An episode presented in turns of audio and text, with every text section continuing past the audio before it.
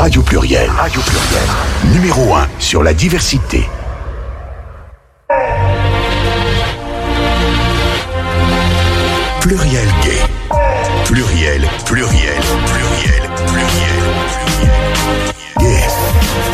Gay. L'émission Gay de Radio Pluriel vous donne rendez-vous chaque mercredi de 20h à 21h sur Radio Pluriel. Des invités du monde politique et associatif, de la vie culturelle ou de l'action solidaire viennent apporter chaque semaine leurs réflexions. Interviews, débats, actualités, agenda, pluriel gay. Une émission présentée par Gérald.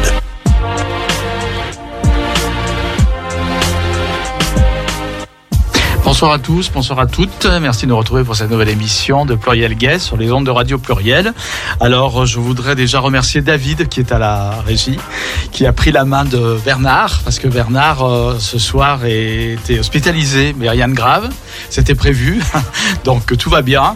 J'espère qu'il nous écoute d'ailleurs. S'il nous écoute, on l'embrasse bien fort. Euh, J'ai le plaisir de retrouver Ben, Ben Couvin à mes côtés. Salut Voilà. Gérald. Qu'il faut appeler désormais Docteur Couvin. Mais oui, c'est moi, Voilà. docteur Couvin. C'est ça.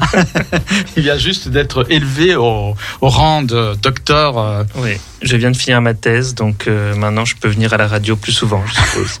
eh ben, on compte sur toi. Et puis, euh, donc, je vais vous présenter mes invités. Euh, Ce soir, c'est une émission. Alors, c'est une boutade, hein, mais j'avais dit à Ben, en, en parlant des invités qu'on allait avoir, je lui ai dit ce soir, on va avoir une émission de droite. Parce que bon, on verra pourquoi je dis ça. C'est, puis c'est une boutade surtout. hein. Donc, euh, nous avons Flag, l'association Flag. On reviendra sur l'association Flag, évidemment, qui est quand même assez connue, dans, du moins par, euh, je sais pas par tous nos auditeurs, nos auditrices, mais dans le- la communauté LGBT, on va dire militantisme LGBT, qui est représenté euh, ce soir par Laurent Hans. Alors, est-ce que je prononce bien? Parce que c'est un drôle de nom, Hans, le nom de famille. Oui, bonsoir. euh, Donc, Ins. comme, Hans, euh, voilà. Je savais pas trop comment le prononcer, mais là, je me suis pas trop mal débrouillé, ça bon. va.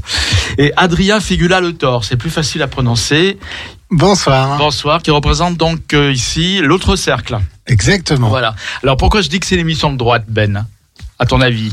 Euh, bah, tu Ce ne sera dire- pas une émission de droite. En fera- en- ça sera une émission de ce qu'on voudra en faire. Mais bon, Non, parce que l'autre cercle, donc, euh, et Flag, donc c'est deux associations. Oui, c'est ça. Bravo. Jusque là, ça va. LGBT, quand même. LGBT, voilà. Plus. Flag qui représente donc euh, le ministère de la Justice, le ministère de l'Intérieur, Ouais. la police, les pompiers, on verra. Oui, ça va. Et l'autre cercle, euh, les discriminations en entreprise. Bon, alors a priori, ça peut paraître, ma boutade peut paraître un peu euh, surprenante, mais c'est vrai que l'autre cercle. Alors, je vais commencer tout de suite par, euh, je vais foncer à, à, Oui, explique-nous ta à- fond. Je vais sortir la grosse Je suis curieux. J'attends ça avec Voilà. impatience. Oh non, c'est le Medef des gays. L'autre cercle? Ouais. Vous l'avez déjà entendu, ça? Alors, euh, ouais, euh, alors il y a, il y a très longtemps. Il y a très longtemps. Il y a très longtemps, l'association a beaucoup évolué. Alors j'ai entendu le Medef des gays, j'ai entendu, euh, j'ai entendu une loge maçonnique euh, de Ah oui. cadres au CSP+. euh, Ah oui, d'accord. Voilà, j'ai entendu CSP+, le, le Rotary. euh, Mm. voilà, c'est, je pense, que c'était un, un petit mix de tout ça. L'autre Ouais. cercle, il y a, c'est une association qui a été créée il y a 27 ans. Ouais, euh, avec toujours pour mission euh, le sujet de l'inclusion LGBT au travail. d'accord. Mais je pense que c'était un petit mix de tout ça. Hmm. euh, Il y, a, il y a de nombreuses années Ouais. et que l'association a beaucoup évolué ces dix dernières années et en particulier ces cinq dernières années et on va en parler. euh, Ouais. Non, c'est plus du tout ça. Euh, c'est ni de droite ni de gauche. euh, Ouais. c'est- c'est c'est déjà complètement apolitique évidemment. Ouais. Et, et, euh, et c'est surtout pour défendre les femmes et les hommes, euh, leurs droits, euh, leur droit à être elles-mêmes, eux-mêmes Ouais. euh, en entreprise. Ce que j'en disais, c'est que effectivement, mais bon, cette opinion que j'ai mise là, cette idée était reprise par euh, dans certains comités restreints, on va dire, dans certains, pour certains militants LGBT qui, qui considéraient effectivement, euh, dont on sait que les militants LGBT sont souvent des, des vilains gauchistes euh, la plupart du temps, euh, non, mais qui considéraient que, comment dire, l'autre cercle était les hommes étaient surreprésentés, les gays étaient surreprésentés, les blancs étaient surreprésentés, les cadres supérieurs, les CSP+ étaient surreprésentés, voilà. Mais c'était hum, bon, peut-être un peu exagéré aussi. Peut-être qu'au début, ça pouvait refléter une, une certaine réalité. C'est ce que vous sembliez dire. Ouais, Adrien. complètement. Je pense Mhm. que tu, tu, vous aviez raison. C'est, c'est ce à quoi ressemblait l'autre cercle auparavant. Euh, c'est plus le cas aujourd'hui. En tout cas, on y travaille. On met beaucoup d'énergie pour ça, euh, pour faire venir des femmes, pour faire venir des lesbiennes, pour faire venir des alliés, pour faire venir des personnes trans. Mhm. Parce que effectivement, l'autre cercle n'est plus réservé aux hommes gays de plus de 50 ans qui veulent se retrouver pour euh, dîner une fois par mois ensemble en fermant les rideaux d'un restaurant pour être soi-même et pouvoir rigoler entre soi. C'est au contraire une association qui s'ouvre sur les autres, euh, qui est là pour euh, donner de la visibilité parce que euh, on va certainement en parler ce soir, mais ce qui est ce qui est invisible n'existe pas. Donc évidemment qu'il faut se montrer, évidemment que on respecte les, les, les, les volontés de chacun, mais évidemment c'est important d'être visible en entreprise parce qu'en étant visible, eh ben, on, on rend visible le sujet et du coup ça n'est pas un non-sujet dont on ne parle pas parce qu'on va voir que c'est loin d'être facile d'être LGBT au travail aujourd'hui encore en France en 2023. Bien sûr. Donc euh, l'objectif de l'autre cercle, euh, donc euh, vous l'avez un petit peu évoqué, c'est la lutte contre les discriminations à l'intérieur du monde du travail, des discriminations LGBT-phobes. Exactement. En fait, on, va dire, on, accompagne, on fédère et on engage les acteurs du monde du travail. Euh, on observe aussi et on atteste de la situation parce que c'est important. euh, On dit souvent ce qui ne se mesure pas n'évolue pas, donc c'est important de, donner des chiffres et de mettre du, concret derrière ça. Et puis on mène plein d'actions euh, partout en France. On est on est organisé donc sous une fédération. Moi, je suis président de l'autre cercle Rhône-Alpes, donc on mène des actions ici sur la région, Euh, mais euh, on est euh, tout un tas de, on est pas loin de 500 euh, adhérents en France. On est une cinquantaine à Lyon et on espère grossir nos rangs. Par exemple, ce soir avec euh, les auditrices et Oui. auditeurs qui nous écoutent et qui voudraient nous, nous retrouver. Voilà, donc euh, l'autre cercle des départs a une cette volonté aussi donc d'être très régionalisé en fait quand même. Les antennes existent depuis longtemps. Et euh, donc pour revenir un petit peu rapidement sur mes propos du début, est-ce que vous avez une idée quand même au niveau euh, de la représentation, on va dire socio-professionnelle, beaucoup de cadres, plus de cadres, moins de cadres, des, des ouvriers, des employés, euh, des professions intermédiaires? Est-ce qu'il y aurait des, est-ce qu'on pourrait avoir une idée de proportion, on va dire de pourcentage, je sais pas si vous en avez, mais une idée quoi. Alors, on, on, mesure pas ça parce que ce qui nous intéresse, c'est euh, ce, ce sont, euh, la- on va dire, les motivations des gens qui nous, qui nous rejoignent.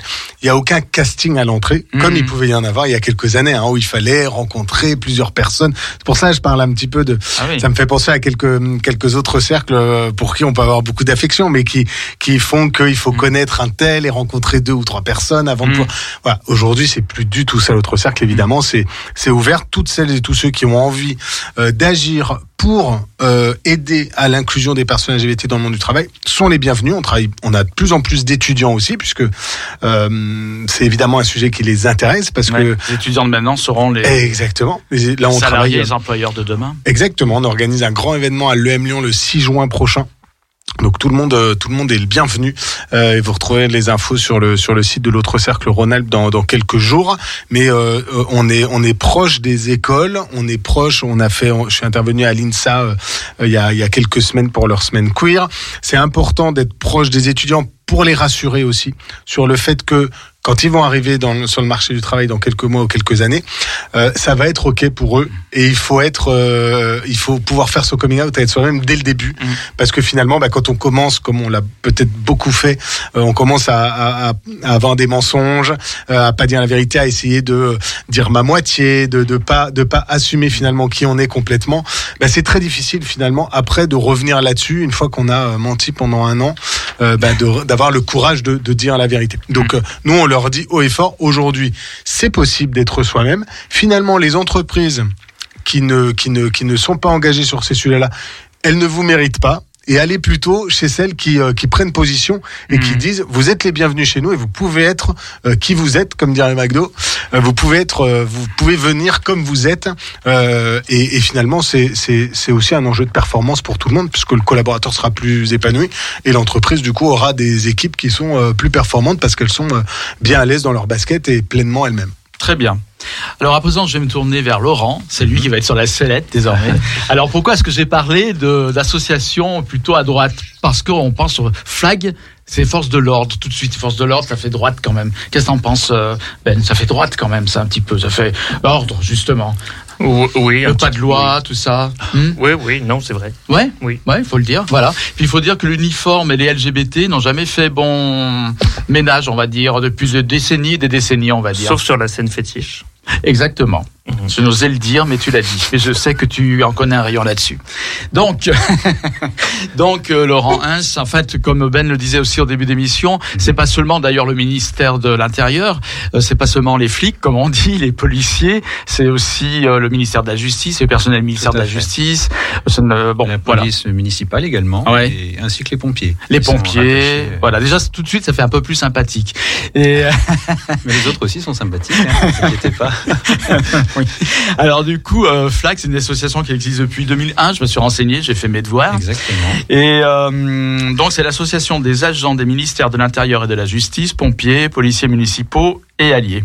Mhm. Donc euh, la particularité de FLAG, c'est d'agir, je dirais, en interne dans les différentes organisations citées, là donc les ministères de l'Intérieur et de la Justice, mais aussi, bon, d'agir beaucoup en interne euh, je pense, mais ça tu vas pouvoir me le, vous allez pouvoir me le confirmer. Alors, faut que je, je garde le vouvoiement, enfin ça fait plus sérieux. Euh, vous allez pouvoir me le confirmer. euh, donc. Euh, dans les minutes qui viennent là.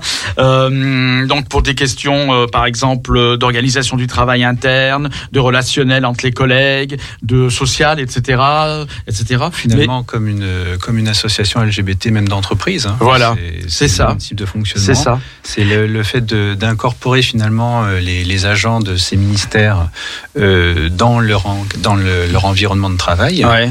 euh, leur permettre aussi d'avoir accès aux droits. Euh, qui, qui sont également euh, les droits des autres euh, personnes, les personnes qui ne sont pas LGBT+. Euh, et puis bah, de les aider euh, dans le cas où il y a des difficultés euh, dans leur travail à cause de leur, euh, leur caractère LGBT, tout Ouais. simplement.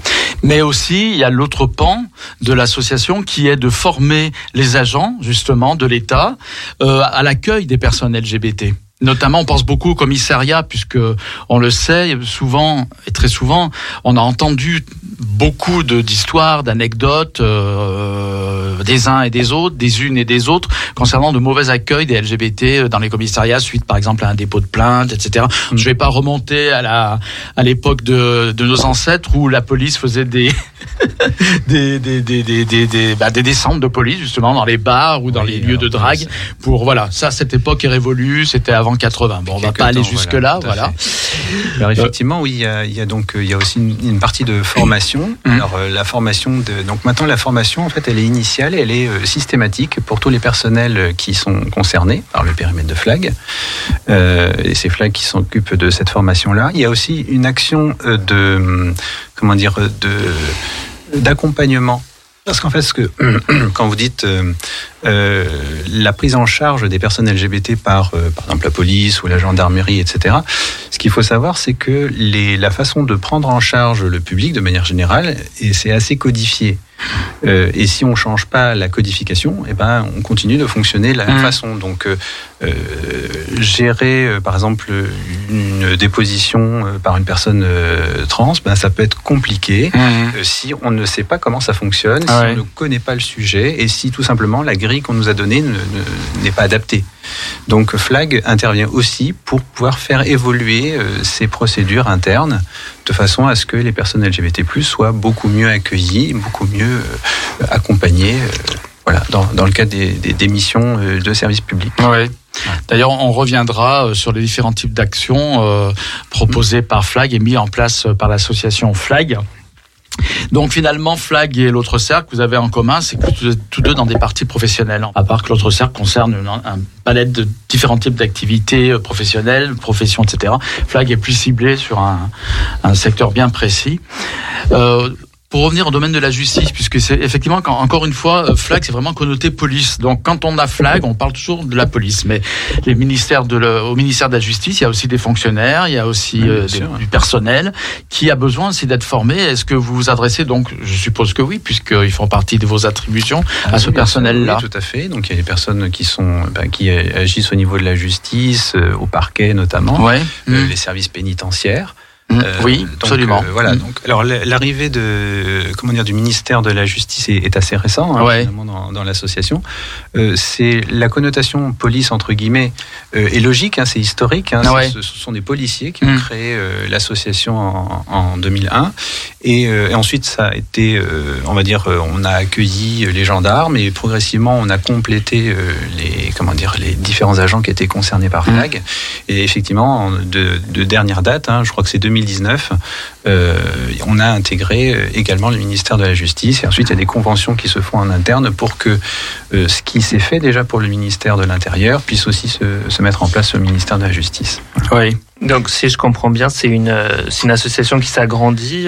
Il y a de plus en plus de, de, de ministères. De... Voilà, il y a plus Voilà. d'agents Il y a euh, plus d'agents concernés qu'au départ. Mais est-ce qu'il y a, il y a vraiment euh, aussi plus de, de gens qui, qui viennent dans l'association et qui sont, euh, qui sont euh, comment dire, bah, ouverts sur leur sexualité Alors, bon, Là, c'est autre chose, on va dire. Euh, dans, dans, dans ces, comment dire, dans ces, euh, euh, ces activités, hein, dans, dans, ces collectifs-là, euh, il y a encore euh, une certaine difficulté à assumer euh, un caractère LGBT. Donc, c'est pas forcément, enfin, ça n'a pas forcément. Alors, in fine, hein, c'est le même objectif que pour l'autre cercle finalement, c'est de pouvoir s'assumer à, son poste de travail. Alors, je dirais, dans certains cas, la- l'affirmation de son caractère LGBT est de de facto. Par exemple, une personne qui veut faire une transition, euh, ben, forcément, euh, on, savait, on savait quel était le genre euh, au départ. il y a un changement de genre, donc forcément, il y a un accompagnement et Flag intervient notamment à, ces niveaux-là. Mais tous ne, le déclarent pas forcément, effectivement. Par rapport au, parce que vous évoquiez donc évidemment vous êtes en relation proche, je dirais des, du ministère de l'Intérieur et de la Justice. Comment se passent justement le- les relations avec ces deux institutions? Alors il y a des, des échanges avec, euh, avec les ministères, effectivement. Alors, moi, je ne serais peut-être pas forcément la meilleure personne pour en parler, puisque Mhm. ça se passe essentiellement à Paris. Mhm. Euh, et puis moi, je m'occupe de la région euh, plutôt Auvergne-Rhône-Alpes.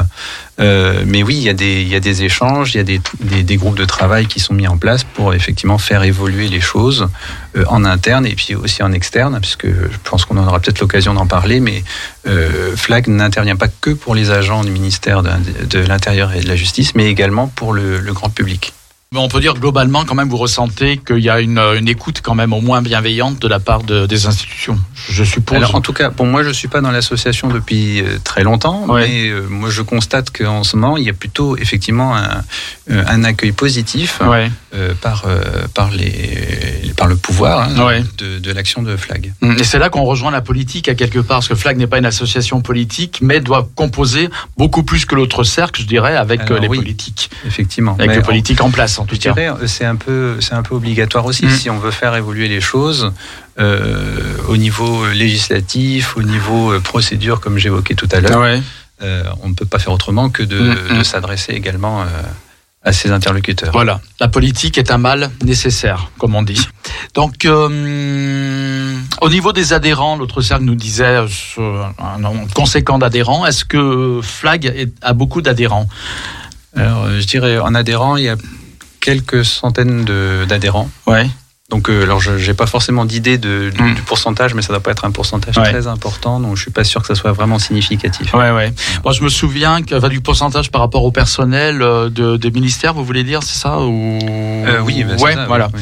Enfin, je, je sais qu'à une époque, en tout cas, Flag était une association qui était plutôt parisienne, euh, et puis qui a hum, souhaité avoir des antennes régionales. Mais je sais qu'à une époque, euh, la plupart des adhérents étaient en fait en Île-de-France. Euh, maintenant, c'est peut-être un petit peu moins comme ça, mais je pense quand même que l'Île-de-France représente un poids assez important de cette Alors, association. oui, je pense qu'il y a. Mm. Enfin, bon, c'est déjà central. Oui. Euh, Effectivement, historiquement, c'est plutôt sur la région parisienne. Mm.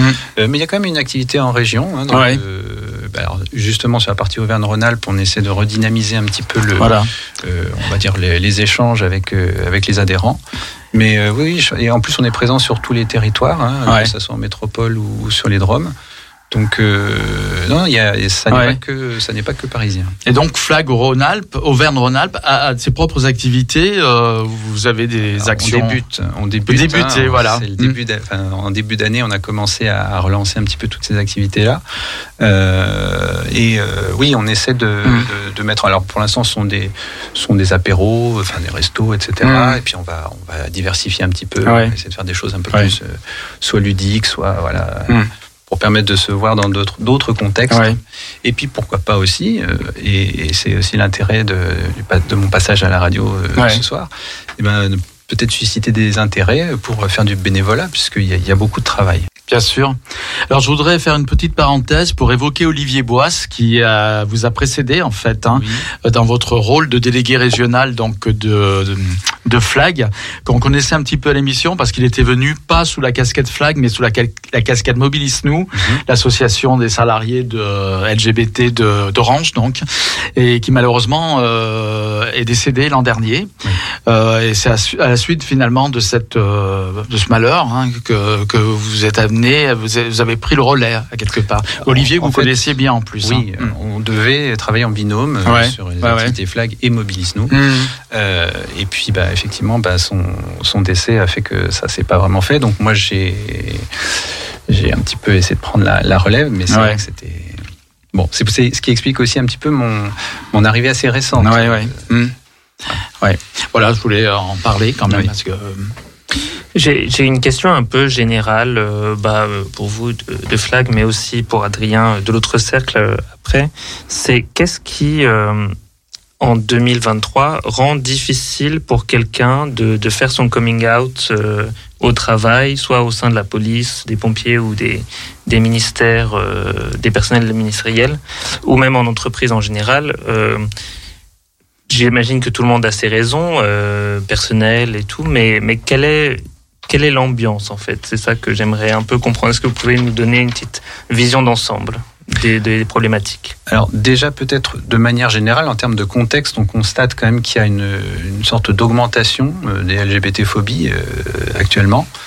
Euh, dans, dans les actions qui sont faites par Flag, on a notamment un, un dispositif qui s'appelle Sign- signalement Flag, Mhm. qui permet de, de- aux personnes, qu'elles soient victimes ou, ou témoins, de, de remonter des agressions, qu'elles soient euh, physiques, verbales ou même Ouais. sur, euh, sur la, la on, cybersphère. on en reparlera, Voilà. ça c'est sûr. Ça fait partie Et- des et- actions de Flag effectivement. Exactement. Et Mhm. donc ça, ça nous permet effectivement d'avoir une sorte de photographie de ce qui se passe. Et, et donc pour l'instant, on constate, alors avec le, le- le recul, assez faible qu'on a euh, côté flag sur ce report annuel, euh, on, se rend compte qu'effectivement il y a une augmentation de ces LGBT-phobies. Donc déjà, c'est un contexte global. Et après, je dirais, euh, si on s'intéresse à flag en tant que tel, ben, que ça soit la police, euh, la gendarmerie, euh, voilà, ces, ben, toutes ces entités euh, ministérielles, ben, finalement, euh, c'est quand même assez conservateur. Donc, euh, ça peut être un peu difficile, effectivement, d'assumer euh, au grand jour euh, son caractère LGBT, tout simplement. En ce qui concerne l'autre cercle, les différentes entreprises, euh, parce que le monde de l'entreprise c'est extraordinairement varié. Une entreprise, ça peut être une seule personne, et puis ça peut être 10 000 personnes avec des, succursales internationales, etc. Donc évidemment, les choses sont très différentes euh, d'un qu'à un autre. Alors, par exemple, c'est pour ça que je vous posais la question sur la composition de l'autre cercle, parce que, admettons par exemple, donc on a bien compris, compris que tout, tout le monde pouvait euh, venir à l'autre cercle, parler à l'autre cercle, mais je sais pas, moi, je vais être un peu caricatural, mais euh, un ouvrier chez Renault, par exemple, qui travaille sur une chaîne, par exemple, de montage de véhicules, euh, n'aura pas les mêmes problématiques par rapport euh, donc au thème LGBT que qu'un cadre supérieur chez Orange, par exemple. Euh, Voilà, c'est un peu caricatural, mais Ouais, mais c'est la réalité. Mm. Et c'est pour ça que, évidemment, on s'occupe de tous les salariés. Mm. Euh, évidemment, c'est important qu'ils soient euh, présents et représentés euh, dans notre association. Euh, la réalité en France aujourd'hui, c'est qu'il y a moins d'une personne LGBT sur deux qui a fait son coming out dans le monde du travail. Donc c'est quand même se réaliser qu'en 2023, quand on sait que globalement entre 8 et 10% de la population est LGBT, bah, vous en avez la moitié. Donc chaque entreprise a en moyenne hein, 5% de ses salariés qui sont dans le placard. 5% de ses salariés qui passent une bonne partie de la journée à essayer de cacher qui ils sont vraiment, à éviter la machine à café où euh, chacun va raconter son week-end avec maman, les enfants, le chien, la montagne et que du coup ça va mettre mal à l'aise euh, cette collaboratrice ou ce collaborateur. Donc, euh, donc ça c'est déjà un constat qui est assez fort avec en plus un, une observation que ce chiffre n'évolue pas. Ça veut dire normalement on pourrait se dire d'année en année ça doit aller de mieux en mieux parce que les politiques publiques, parce que les actions qui sont mises en place par les entreprises la réalité, c'est que ça ne bouge pas. Ce chiffre, il est stable, euh, ce qui n'est pas du tout positif. Euh, vous avez euh, euh quand même euh, beaucoup d'agressions euh, homophobes dans le monde du travail. Enfin, les chiffres sont assez, sont assez, sont assez édifiants quand on sait que une personne LGBT sur quatre a été victime de discrimination de la part de, ses, de sa direction, et c'est un chiffre qui est en hausse de 26% par rapport à l'année précédente. Donc oui, il faut être très vigilant. Euh, rien n'est gagné, voire euh, tout reste à faire. Euh, évidemment, les enjeux ne sont pas les mêmes quand on est au siège à Paris et quand on est sur une chaîne de production en Alsace. Euh, c'est le sujet doit être traité de manière différente. Euh, c'est d'ailleurs pour ça qu'on accompagne aussi les entreprises pour les aider à formaliser des plans d'action, parce qu'il y a que ça. Ça veut dire ça ne suffit plus de dire oui oui nous on est inclusif pour les personnes LGBT. C'est ok mais comment? Qu'est-ce que vous mettez en place? Quel est le processus d'alerte qu'un qu'un employé peut euh, sonner pour s'il est victime de discrimination de la part de, son manager. Euh, euh, Est-ce que vous formez vos managers au recrutement inclusif? Est-ce que vous formez les RH Est-ce que vous sensibilisez les autres collaborateurs? Est-ce que la direction de l'entreprise a pris euh, une position forte pour dire que euh, ça, ce n'est pas possible. Au même titre qu'on n'a pas le droit d'avoir un propos raciste, on n'a pas le droit d'avoir un propos homophobe, on n'a pas le droit d'avoir un propos sexiste. Il n'y a pas de hiérarchisation des discriminations. C'est aussi grave d'être homophobe que d'être raciste, que d'être euh, antisémite, que ce soit dans la rue ou en entreprise. C'est peut-être plus facile en entreprise parce que le cadre est, est, est, est peut-être plus facile que, euh, que, que dans la rue parce que l'entreprise euh, euh, tient peut-être le cadre un peu plus un peu plus fermement de par le fait que les salariés sont dépendants de leur de leur employeur mais le constat est quand même assez édifiant et c'est pour ça qu'il faut plus que jamais que les entreprises parlent de ce sujet-là, s'engagent. On a 230 entreprises qui ont aujourd'hui signé la charte d'engagement LGBT de l'autre cercle, tout secteur d'activité confondu qui permet vraiment à l'entreprise de prendre des engagements et on les voit ensuite et on check s'ils ont euh, tenu leurs engagements. D'accord, donc on reviendra euh, dessus, là-dessus euh, tout à l'heure avec Laurent aussi et Ben et on va écouter une première coupure musicale, c'est Corinne, Polo et Pan, un remix plus fine. Un garçon, t-shirt rouge short noir. Il est grand, pas peur du soir. Des pieds à la tête, de la tête aux pieds. Plus fine, nuit torride. Plus fine.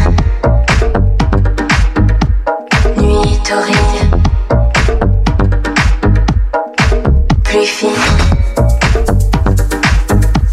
Nuit torride.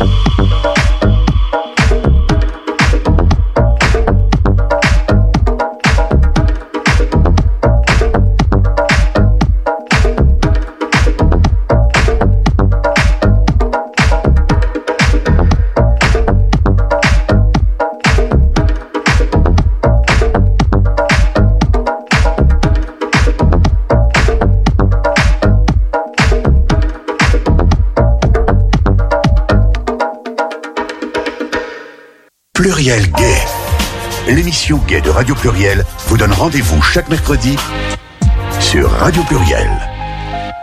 Eh bien, nous voilà de retour sur les ondes de Radio Pluriel. Donc, merci David, toujours à la régie. Et je suis toujours donc avec Ben à mes côtés, Laurent Hens. Je suis bien arrivé de l'association Flag et Adrien. Alors je reprends Adrien Figula Le Thor parce que alors lui il a un nom qui est beaucoup plus long. Euh, donc euh, de l'autre cercle Rhône-Alpes.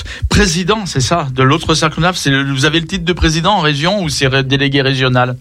Euh, alors pour euh, l'association euh, Rhône-Alpes, nous sommes une association loi 1901 indépendante. D'accord. Euh, ah donc, ça c'était bien précisé Voilà, effectivement. dont les et je suis récemment élu puisque j'ai été élu au mois de février. C'est Jérôme Chaban précédemment qui était président pendant pendant huit ans de l'association, qui existe. L'association lyonnaise existe depuis depuis 25 ans. Donc Oui. elle, est, elle est très ancienne également. Elle a été créée vraiment juste après la- l'association à Paris. D'accord. Alors, euh, euh, l'autre, alors c'est c'est vrai intéressant de, de connaître cette, cette emprise régionale euh, ancienne et aussi le fait que je me suis aussi renseigné. hein, Je fais comme Ben, j'ai ouvert euh, mes, mes petits documents euh, Wikipédia, mon ami notamment. Et sur Wikipédia, euh, l'association Autre Cercle est très très bien. L'historique est extraordinairement bien développé. Hein. Je sais pas qui l'a fait, mais alors on a tout et j'ai même retrouvé dans ces, dans, en, en- en lisant l'historique, l'histoire de l'autre cercle. J'ai retrouvé, alors j'ai noté une chose que j'avais un petit peu oublié, mais bon, le 10 février 2011, c'était mes débuts à la radio. Et ben c'était avec l'autre cercle, entre autres, et avec Flag, parce que Radio Pluriel avait organisé une rencontre. Alors c'était à la Maison des Passages, c'était pas ici, euh, mais une rencontre radiophonique, je dirais, avec plusieurs associations pour parler du monde du travail. Et à l'époque, donc Flag euh, était représenté par François Ping, qui était le président de l'époque, président national. Alors ce qui était impressionnant, c'est qu'il était venu, euh, lui, avec euh, une conseillère en communication et qui m'avait briefé avant en disant il y a ça dont on peut parler, ça non, ça non, voilà. Ouais. Voilà, donc tout de suite là, on est bien euh, avec euh, la police là. hein. Voilà, le ministère de l'Intérieur. Voilà, il y a, à l'époque c'était Didier Bagnolini qui était président de l'autre cercle, donc ça remonte à longtemps effectivement. Il y avait Philippe Soliaguet euh, de le collectif Homo Boulot, je crois qu'il y a une association qui n'existe plus maintenant, j'espère ne pas me tromper. Euh, Laurent Brun qui était le syn- syndicat, enfin qui est toujours d'ailleurs, qui est même le à la tête du euh, comment dire de l'antenne cheminot de la CGT.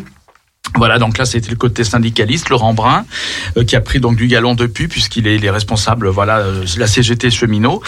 Euh, il y avait avec nous aussi euh, donc ce qui était à l'époque le hum, la HALD, qui était avant donc le défenseur des droits. Voilà. Et voilà. J'ai retrouvé ça. En compulsant un peu l'historique sur Wikipédia et je me souvenais, je me souvenais évidemment, mais je n'y avais pas repensé en préparant cette émission. Je dis ah oui, et du coup je me retrouve euh, des années après, toujours aussi beau, aussi jeune, aussi frais, avec euh, les mêmes associations finalement, enfin en tout cas finalement, en tout cas Flag et, l'autre cercle. Voilà. Donc pour revenir un petit peu sur les propos d'Adrien euh, qui a terminé la première demi-heure de l'émission avant la coupure musicale, on parlait donc de la hum, inquiétante progression, je dirais, ou en tout cas la non-diminution des actes LGBT-phobes, on va dire, dans le monde de l'entreprise. Euh, donc je sais que Ben, tu avais quelque chose à dire, mais je voudrais aussi quand même peut-être on peut nuancer parce que évidemment euh, tout demande nuance, comme je disais, le monde du travail c'est un, un chantier énorme, enfin c'est un domaine énorme et l'entreprise est très variée et euh, l'homophobie, euh, la LGBT-phobie est peut-être plus difficile d'agir sur des, euh, des un, un- un problème d'homophobie, par exemple, dans une petite entreprise de 5 salariés, dans une menuiserie des Vosges, par exemple, que dans le groupe Orange ou voilà la Poste ou je sais pas quoi encore. Hein, Il y a beaucoup Ouais, de nuances. Et puis peut-être aussi, et peut-être que là je suis un petit peu stéréotypé, je sais pas, peut-être la la la, hum, la profession peut jouer. On, imaginerait que certaines professions sont moins homophobes que d'autres. On imaginerait volontiers que dans le théâtre, par exemple, euh, les- il y aurait moins d'homophobie parce que bon, il y a beaucoup de gays, n'est-ce pas, dans ces milieux-là ou dans la décoration, dis comme ça, voilà. Mais ceci dit, on peut s'inscrire en faux là-dedans parce que j'ai des, des gens qui m'ont dit, notamment quelqu'un, euh.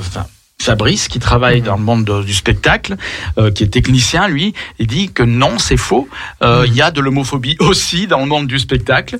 Et je sais plus quel acteur, euh, peut-être un acteur américain, disait que dans les studios de Hollywood, il me semble, mais j'aurais dû me, plus me renseigner, j'aurais cité son nom, euh, il avait subi de l'homophobie en tant que, que gay. Oh bah, ça m'é- ça m'étonne pas Ouais. parce qu'il y a, il y, a, y a que très peu de temps que euh, les acteurs hollywoodiens euh, acceptent, enfin, euh, se montrent en tant Ouais. que LGBT. Avant, c'était un, un énorme tabou, alors qu'il y en avait, il y avait énormément Mm. de d'homos euh, dans ce milieu. Il Ouais. y en a toujours, mais sauf que jusqu'à euh, il y a, il y a pas si longtemps que ça, Mm. c'était vu comme bah, un problème quoi Ouais. pour. pour le casting, parce que ça allait pas attirer autant de gens au cinéma si l'acteur principal était homo. et- Mm. Ouais, ouais. Enfin, il y avait. Mais je veux dire, encore maintenant, 2023, il se, se plaint de l'ho- Oui, de oui, l'homophobie de bah, l'équipe, de des équipes techniques, de, du directeur, de la photographie, j'en sais rien de qui il citait, pour dire que on, on peut imaginer que dans certaines pro- professions, on serait plus préservé, euh, mais en fait, ça touche tous les domaines en réalité. Je pense, hein. Ah oui, oui, tout comme euh, tout comme le racisme, tout comme euh, Mm. quand on est con, on est con. Et, euh, et, et quel que soit finalement effectivement euh, le secteur d'activité dans lequel on, on opère. Alors après, c'est effectivement peut-être plus facile d'assumer euh, son homosexualité euh, dans certains secteurs d'activité.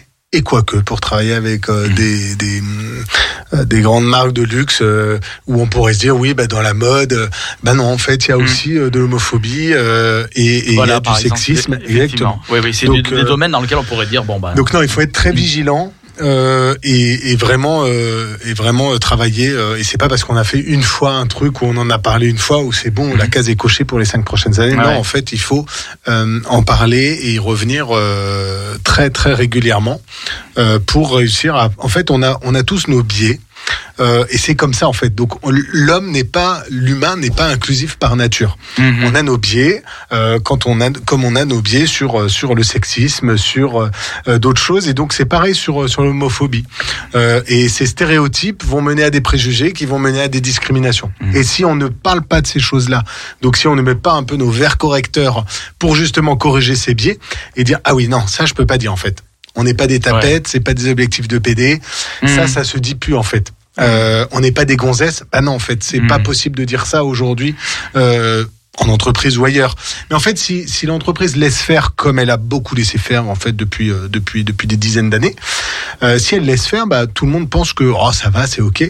Euh, bah aujourd'hui non, c'est plus ok. Mhm. Et vraiment, on observe vraiment une, un- une prise de conscience très forte de la part des entreprises et pas que les quelques grandes, vraiment de toutes les entreprises sur ces sujets-là. Pour, pour, euh, pour trois raisons. La première, c'est pour recruter. Alors on va dire, elles sont intéressées. Finalement, si, si, si elles y vont euh, à cause de ça, tant mieux. Euh, le recrutement, ça veut dire que, et, et plus particulièrement les jeunes aujourd'hui, veulent aller dans des entreprises qui sont euh, des entreprises euh, qui ont les mêmes valeurs qu'eux, des entreprises qui sont engagées, des entreprises qui, euh, qui partagent en fait, euh, qui sont alignées avec, euh, avec le système de valeurs des, des plus jeunes générations. Il y a même, on a, on a, on a switché, là on a la première génération pour qui les engagements sociaux et sociétaux et environnementaux de l'entreprise dans laquelle ils vont travailler demain sont plus importants que le salaire. Ça, c'est quand même très nouveau. Avant, la première chose qu'on regardait, c'était le salaire. Mmh. Je parle de ça pour euh, plutôt les les, euh, les, les, les personnes qui ont, euh, qui ont des diplômes. Évidemment, euh, euh, quand on n'a pas le choix, on doit aller travailler. Ceux qui ont le choix euh, vont choisir des entreprises qui sont, euh, qui sont engagées. Donc, côté euh, marque employeur, recrutement. Ça aide. Une entreprise inclusive est une entreprise qui recrute mieux. Deuxième, c'est pour l'engagement des collaboratrices et des collaborateurs. C'est-à-dire aujourd'hui, et encore plus avec la période Covid qu'on vient de traverser, les salariés ont eu le temps de se poser des questions qui ne se posaient peut-être pas auparavant. Pourquoi je fais ça? Pourquoi je travaille? À quoi ça sert? Est-ce que vraiment j'ai envie de passer ma vie à faire ça? Quel sens ça a finalement ce que je fais aujourd'hui? Et donc, euh, le- ces, ces enjeux sociaux et sociétaux des entreprises permettent aux collaborateurs, s'ils souhaitent s'engager, de donner du sens à ce qu'ils font. C'est-à-dire, je fais pas que euh, vendre des forfaits euh, téléphoniques, je suis aussi engagé au sein de mon entreprise pour faire que bah, les personnes euh, LGBT puissent être euh, euh, puissent être bien à leur place, que les femmes aient les mêmes droits que les hommes et les mêmes salaires que les hommes, que les personnes en situation de handicap puissent être aussi eux-mêmes et puissent compenser leur handicap, etc., etc. Donc ça, c'est la deuxième, c'est il y a rien de mieux pour engager les collaborateurs et donner du sens. Puis la troisième, bah, c'est l'enjeu économique, de business. Ça veut dire, euh, euh, c'est de plus en plus important pour des entreprises d'être engagées sur ces sujets-là. Et demain, bah, si vous voulez que je vous fasse travailler, vous, mon fournisseur, il faut que vous aussi vous soyez engagés parce qu'il faut qu'on partage les mêmes valeurs. Mhm. Et donc là, il y a des entreprises qui commencent à y venir à ces sujets-là et à, et à, et à, et à se transformer positivement pour justement répondre aux attentes des clients pour qui ces sujets-là sont importants. Et tout ça grâce à l'autre cercle, donc. hein. Alors je dirais pas qu'on est on y est pour euh, pour beaucoup, mais en tout cas on y est pour un peu et on essaie d'apporter notre pierre à l'édifice, de faire que le sujet remonte sur euh, effectivement sur euh, sur euh, sur le, le, le tas parce qu'il y a beaucoup de choses à faire comme vous le disiez en entreprise et euh, l'entreprise est vaste et, et- et elle a beaucoup de sujets à gérer. Elle a une responsabilité sur ces sujets-là, c'est de créer un environnement inclusif. Elle, a- elle est pas là pour dire aux gens vous devez faire votre coming out, évidemment. Par contre, celle et celui qui veut le faire doit pouvoir le faire en sécurité. Et aujourd'hui, c'est pas le cas. Aujourd'hui, il y a encore plus d'un tiers des LGBT qui pensent que c'est un risque pour leur carrière professionnelle. Il y a plus de deux tiers pour des lesbiennes qui ne sont pas visibles dans leur entreprise. Ouais. On parle beaucoup des gays, on parle pas beaucoup des lesbiennes. Mhm. Les lesbiennes, c'est on se dirait la double invisible. peine en C'est étant la double peine. et, ouais. Exactement. Mhm. et lesbienne. C'est déjà pas facile d'être une femme en entreprise et de se faire respecter, d'évoluer comme les hommes, etc. Donc, imaginez les femmes lesbiennes. Ah, On a- En parenthèse, d'ailleurs, je voudrais signaler, on est tous entre mecs là, mais aujourd'hui, c'est la journée de la visibilité lesbienne. Hein. voilà. Si tu veux pas un peu Donc, on pense à elle, très fort. Ça remontera un peu le coming quota. out. Mais Ben, toi, tu voulais dire quelque chose justement. Oui, Voilà. merci de ne pas m'avoir oublié. Non, je ne t'oublierai jamais. Euh, oui, en fait, je voulais revenir sur euh, justement ces chiffres euh, de. bah, c'était donc les chiffres de l'homophobie en entreprise euh, qui n'évoluent pas ou qui stagnent ou qui augmentent dans la mauvaise direction. Comment, du coup, alors j'ai un peu deux questions. La première, c'est du coup, comment on explique euh, le fait que les entreprises font des efforts, comme vous avez dit, mais que du, du de l'autre côté, euh, on voit pas d'amélioration dans les chiffres? Et aussi comment on se compare euh, en France par rapport aux autres pays européens ou dans le monde? Est-ce que c'est quelque chose qui, par exemple, en Europe, particulièrement en France, c'est problématique? Ou est-ce que euh, on voit ça partout euh, de la même façon? Ou est-ce qu'il y a d'autres pays chez nos voisins, par exemple, qui gèrent ça beaucoup mieux que nous? Alors très bonne question. Bon, il n'y a pas nous le baromètre qu'on fait chaque année, c'est avec l'Ifop qui mesure en fait pour pour nous donner pour nous donner ces chiffres qui mesurent le euh, l'inclusion LGBT+ euh, au travail.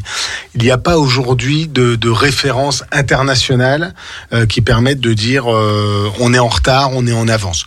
Ce qu'on sait, c'est qu'il y a des cultures très différentes. Il y a la culture anglo-saxonne euh, où euh, être LGBT c'est euh, peut-être beaucoup plus facile aux États-Unis euh, en entreprise. Euh, il y a d'ailleurs des, des ce qu'on appelle des ERG, des Employee Resource Group. Ce sont des groupes de salariés qui se forment entre eux. Alors en France, on a pris le meilleur et on l'a adapté à notre culture. Ça veut dire qu'on fait des groupes de salariés très ouverts, tout comme les flags. Hein. Euh, et j'imagine que flag n'est pas uniquement réservé aux personnes LGBT. Elle est ouverte aussi aux alliés. Les alliés, cette sûr, association. Donc, euh, comme nous, l'autre cercle, c'est ouvert aux alliés. Ben, les réseaux d'entreprises, ces ERG, sont ouverts aux autres. Aux États-Unis, c'est plus communautaire. Ça veut dire, euh, il y a des groupes de femmes lesbiennes euh, noires. Et si vous êtes ni femme ni lesbienne ni noire et que vous cumulez pas, vous n'avez pas le droit d'être dans ce réseau-là. Donc très fermé. Donc c'est vraiment une culture très différente. Après, ce qu'on qu'on observe d'un point de vue global, c'est quand même que euh, la situation évolue à peu près partout pareil. Et s'il y avait des, des, des, des formules magiques, je pense qu'on les on les on les appliquerait pour euh, pour faire évoluer. Le, le, le ce qu'il faut en je pense tirer comme euh, comme euh, comme conclusion de cela, c'est que euh, le législateur doit continuer à réguler à mettre des, des, des lois pour protéger euh, protéger les salariés LGBT, euh, tout comme il met des lois sur euh, les quotas, par exemple, pour les femmes dans les comités de direction, etc. C'est en, c'est finalement en forçant un peu l'entreprise à agir qu'on arrivera à faire évoluer euh, les choses.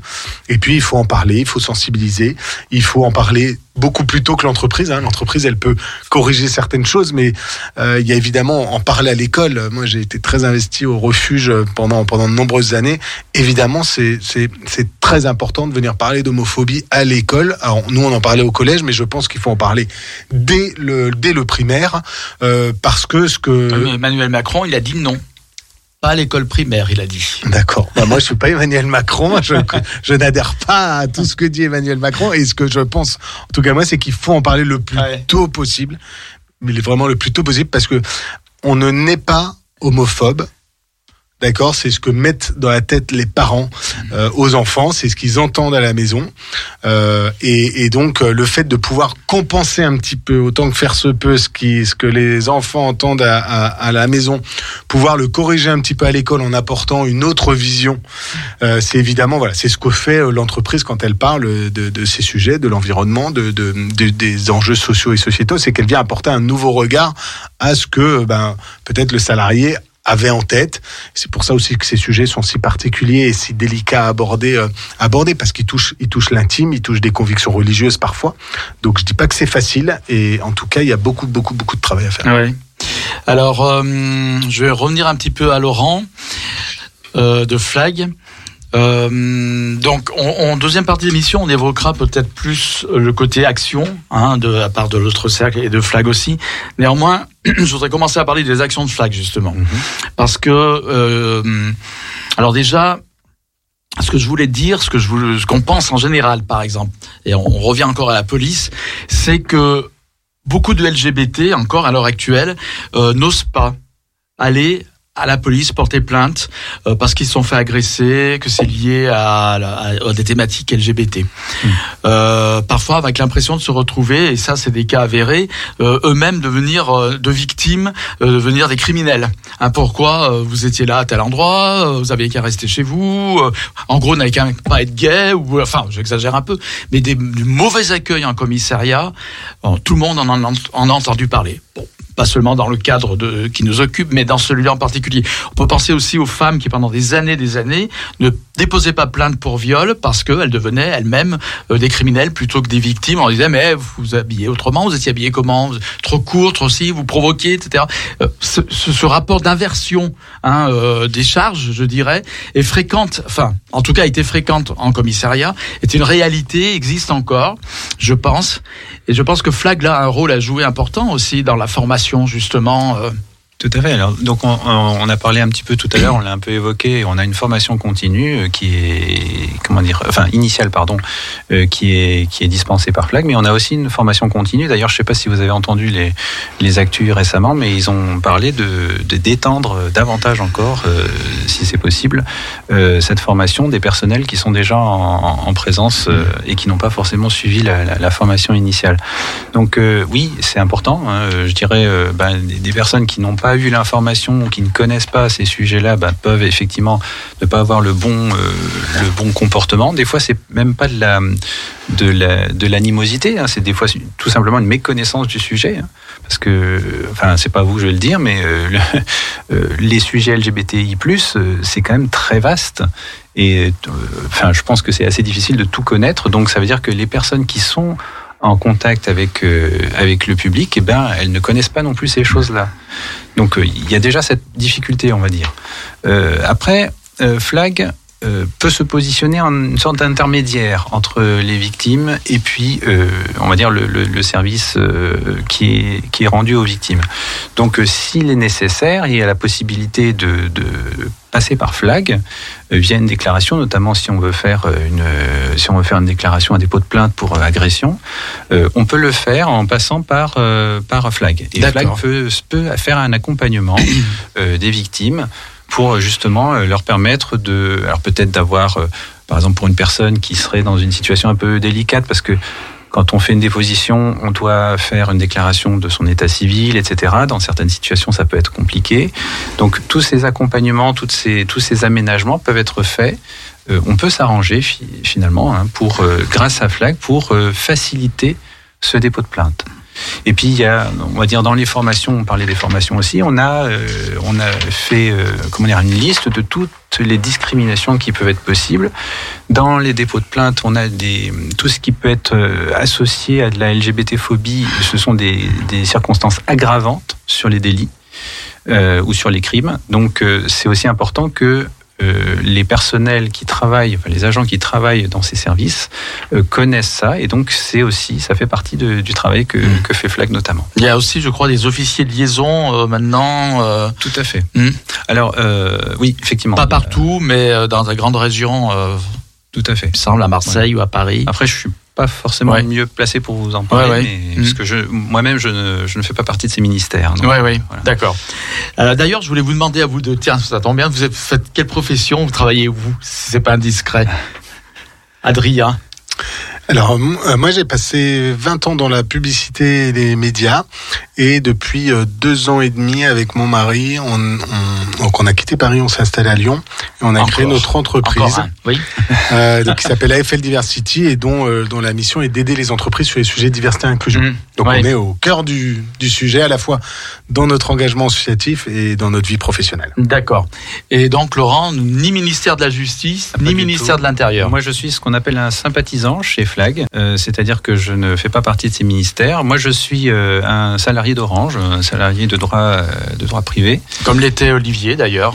Oui, bah, Mm. d'ailleurs, on s'est connus à cette occasion-là. Ouais. Et, et donc, moi, je suis chef de projet marketing. D'accord. Voilà. D'accord. Euh, mais quand, euh, pour revenir au début de mon propos, quand je vous dis, euh, vous, l'entendez ça, quand je vous dis que des, personnes LGBT auraient d'office, bon, maintenant on sait que grâce à Flag, on peut avoir un, interlocuteur, euh, hésiterait à aller à- dans un commissariat suite à une agression, par exemple, ou pour dénoncer des, un propos des actes homophobes. Vous le comprenez Alors, ça euh, Oui, enfin, je- je- en tant qu'individu, Mm. euh, de même qu'en tant que, que membre de Flag, effectivement, on comprend ça et ça fait partie du, du rôle de Flag, notamment, de Mm. faire changer les choses. Mm. Euh, donc, euh, non seulement on le comprend, mais on l'a intégré et on, on agit pour que, pour que ça change. Euh, mais on est justement, on a, on est allé un peu plus loin que juste faire le constat. On, a mis en place des dispositifs qui permettent de faire ces accompagnements. Donc, euh, on est là pour ça. Enfin, voilà. Et, je dirais même euh, les personnes qui voudraient remonter une agression, mais qui ne veulent pas forcément faire un dépôt de plainte, peuvent aussi le faire par flag. Ouais. Alors justement, euh, par rapport à la communauté LGBT, en plaisantant un petit peu, il est vrai que on avait, on a toujours eu un peu une certaine euh, et encore plus chez les militants euh, LGBT, certaines, euh, même par, même flag parfois des difficultés avec le monde militant LGBT. On peut pas dire le contraire puisque il y a eu des, des bon. C'est peut-être des extrêmes, mais il y a eu des moments où, euh, par exemple, à Toulouse, une année, euh, des militants sont venus agresser carrément euh, des, des militants de, de flag euh, qui étaient, char, c'est ça voilà, c'est ça, en leur disant de sortir parce qu'ils représentaient l'oppression, etc. Bon, c'était un côté très politique. Euh, on sait aussi qu'en France, les policiers euh, ou les gendarmes, etc., n'ont pas le droit de défiler dans les marches, contrairement aux États-Unis, par exemple, en uniforme. Exact. C'est exact. Et ceux dans d'autres pays européens, ils peuvent le faire. Il y a beaucoup de pays qui peuvent effectivement Voilà. le faire. Et alors, c'est- un souhait, effectivement, que les, comment dire, que les agents euh, qui ont un uniforme puissent, euh, puissent défiler avec. Voilà. Effectivement. Alors, est-ce que le ministère, le, ministère reste inflexible là-dessus? Mais est-ce qu'un jour, ça pourrait changer? En tout cas, possible. Je ne sais pas. ouais.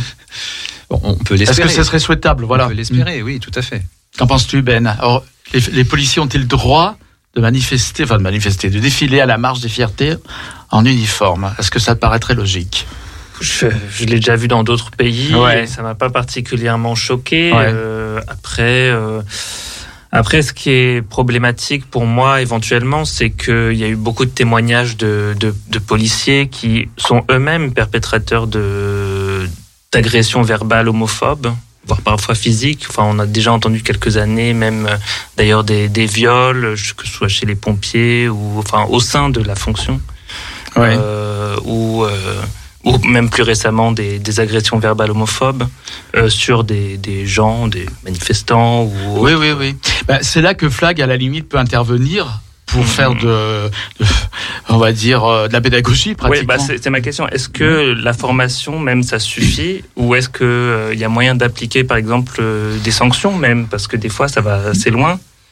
Euh, Bon, là, c'est pareil, je vais pas forcément être très à l'aise pour euh, vous répondre, mais en tout cas, la loi s'applique à tout le monde, y compris euh, aux personnes qui sont euh, qui travaillent dans ces services-là. Bah, vraiment parce que l'IGPN c'est quand même assez euh, particulier. Je veux dire quand il y a une quand il y a une enquête interne dans la police, Mhm. c'est ça va pas directement euh, à, la, à la justice comme tout le monde. Il y a, il y a une enquête de l'IGPN et, et des Euh, fois c'est un peu différent. C'est un peu de- particulier oui, puisque alors là moi je vais donner vraiment mon point de vue de citoyen, hein, c'est-à-dire que les, personnels dont on dont on parle sont des personnes qui sont dépositaires d'une autorité vis-à-vis de vis-à-vis du public. Donc c'est un peu particulier, on peut pas les on peut pas les traiter euh, ces sujets-là exactement de la même façon. Donc euh, je dirais après ça veut pas dire que il y a on biaise la façon de traiter euh, la- l'application de la loi finalement. Pour moi elle s'applique pour tout le monde. C'est vrai qu'on a souvent en, vidéo des témoignages, etc., dans certains contextes de, de violences policières avec des insultes homophobes, effectivement, qui sortent assez naturellement. Après, comme je dirais, je pense que euh, je, je- enfin moi, je ne suis pas de ceux qui pensent que la police, par exemple, est euh, fondamentalement homophobe, comme elle a pu l'être, mais tout le monde l'était avant. Je dirais que c'était, ça faisait partie de l'air ambiant. Mais je pense qu'il y a encore évidemment beaucoup de préjugés et Flag, et c'est peut-être dans ce cadre-là que Flag euh, peut peut-être intervenir Bah, et déjà- intervient probablement d'ailleurs. Déjà, Flag est la preuve qu'il y a des personnes LGBTI+, Ouais. dans, euh, dans la police, dans Ouais. la gendarmerie, Mm. chez les pompiers. Euh, Mm. Sinon, ça n'existerait pas. Ouais. Donc, euh, euh, ça en est bien la preuve. hein. Euh, Mm. je pense qu'en fait, euh, c'est juste un microcosme parmi d'autres. Et de manière générale, dans la population, bah, on a des gens qui sont LGBTI plus phobes, Ouais. et d'autres qui ne le sont pas. Mm. Comme il y a des gens qui sont racistes, antisémites, etc. Donc, Ouais. je pense qu'on ne peut pas considérer que tout le monde est, est homophobe à la police. Pourquoi plus à Ouais. la police qu'ailleurs? Mais surtout Voilà. qu'il y a quand même une volonté, on peut dire quand même de euh, de, de, de- de- comment dire de désamorcer euh, l'homophobie, les, LGBT-phobies dans la police. Apparemment, vous dites, vous avez de bons rapports avec euh, l'actuel ministère de l'Intérieur, qui est En tout conscient. cas, je dirais, euh, ça fait partie de nos objectifs. Ouais. euh, d'améliorer les choses. Alors, bah, comme, comme association LGBT+, euh, des ministères de l'Intérieur et de la Justice, eh ben, on œuvre pour améliorer les choses pour, euh, pour ces agents, mais de manière générale vis-à-vis du public aussi. Donc, euh, oui. Très bien. Donc je vous propose d'écouter le deuxième titre que j'ai amené.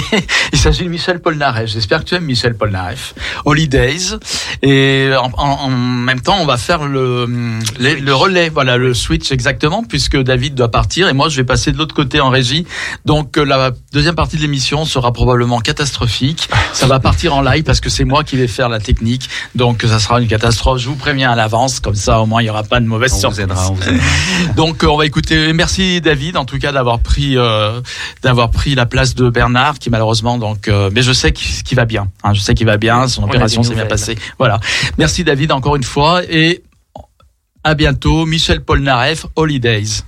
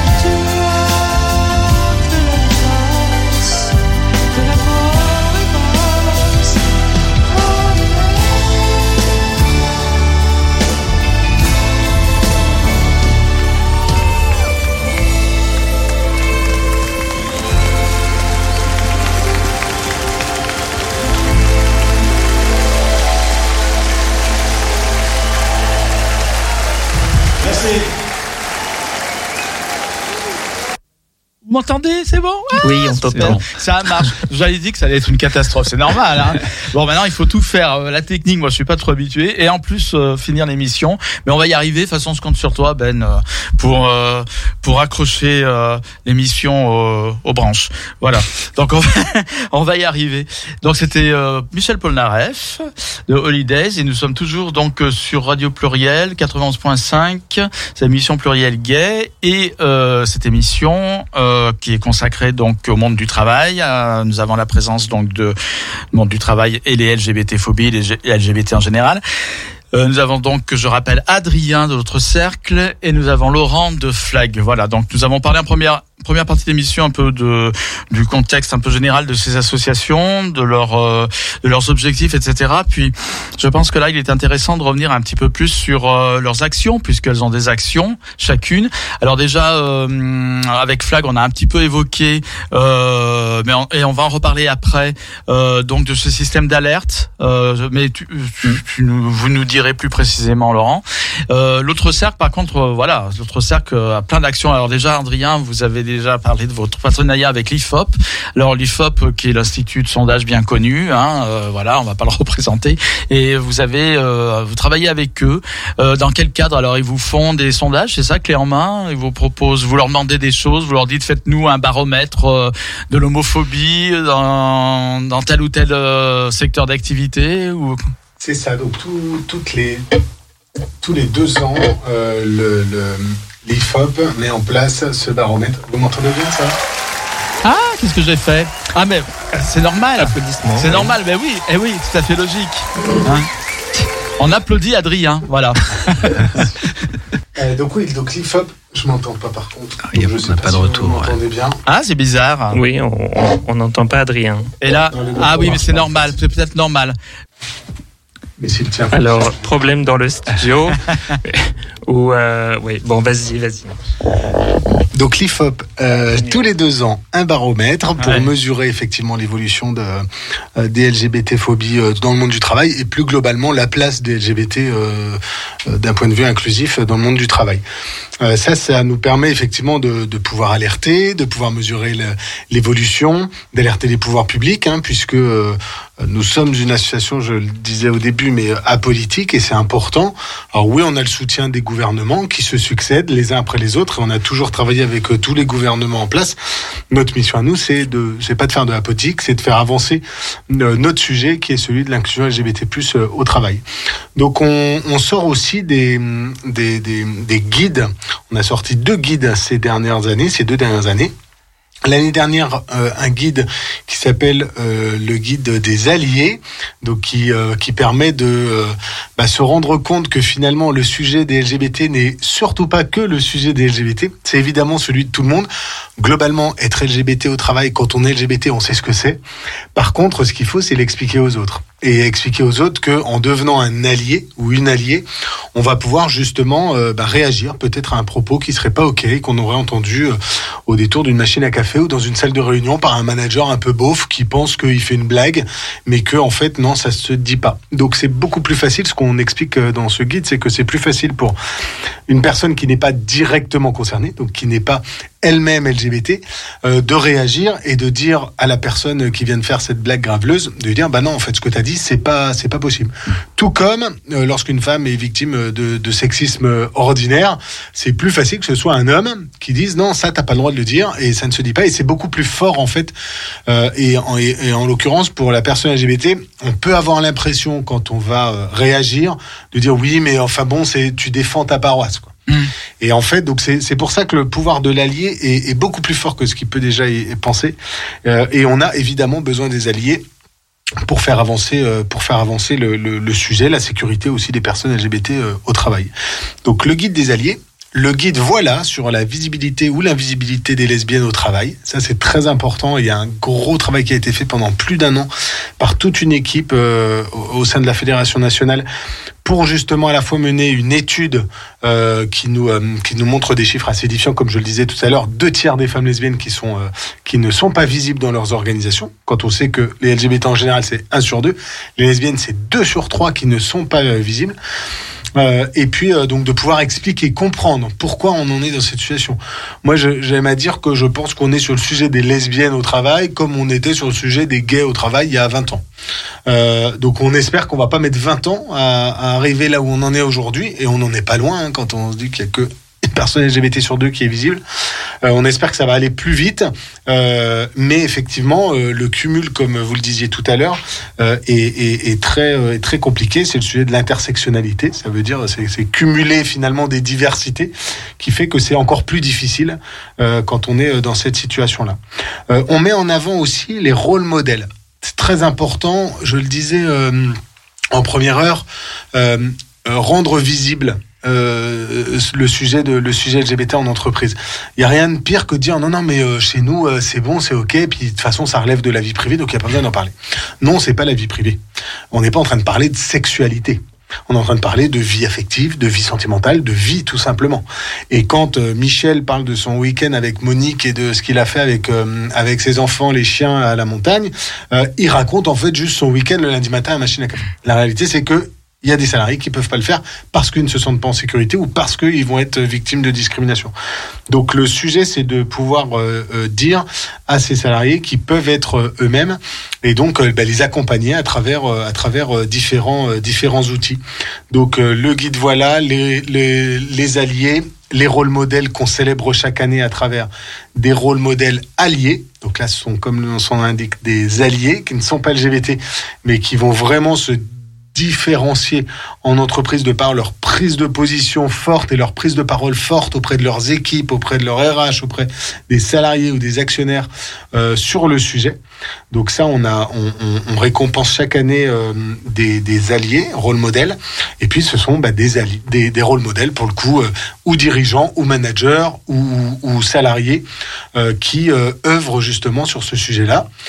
Être rôle modèle, c'est pas juste dire, c'est pas juste avoir fait coming out euh, en entreprise. Être rôle modèle, c'est vraiment être engagé sur ce sujet-là et faire avancer le sujet dans son entreprise. Et- Donc plein d'actions. Et est-ce que vous avez aussi un, un guide des entreprises euh, modèles, justement, ou des entreprises alliées? Je pense surtout aux grandes entreprises, mais qui, euh, bah, je, je pense peut-être un, un label en quelque sorte, qui, euh, bah, justement, qui se démarque pour euh, leurs actions euh, sur l'inclusion de leurs employés. Tout à fait. Euh, ça s'appelle la charte d'engagement LGBT+ de l'autre cercle. C'est une charte euh, qui est signée aujourd'hui par 230 euh, entreprises.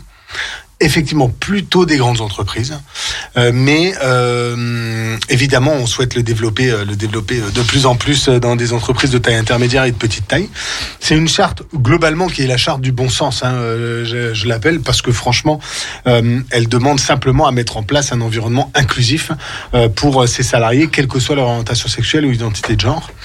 Donc cette charte, elle est valable pour trois ans lorsqu'on la signe. Donc déjà, c'est l'entreprise qui va nous solliciter et qui va poser un dossier de candidature euh, pour pouvoir signer la charte. Donc c'est pas un label, hein, euh, c'est pas un label. Nous, euh, on, on signe en fait une charte d'engagement. Elle est valable trois ans et au bout de trois ans, on va aller vérifier si les engagements ont bien été tenus. Et donc là, on leur demande, nous, il y a tout un processus. C'est en moyenne pour signer une charte, c'est entre six mois et un an. Donc le processus est assez long. C'est loin d'être une formalité. Beaucoup nous disent non, non, mais là, on est, euh, on est, on arrive au mois de mai, on veut la signer le 17 mai euh, pour la Journée mondiale de lutte contre l'homophobie. Non, peut-être 2024, oui.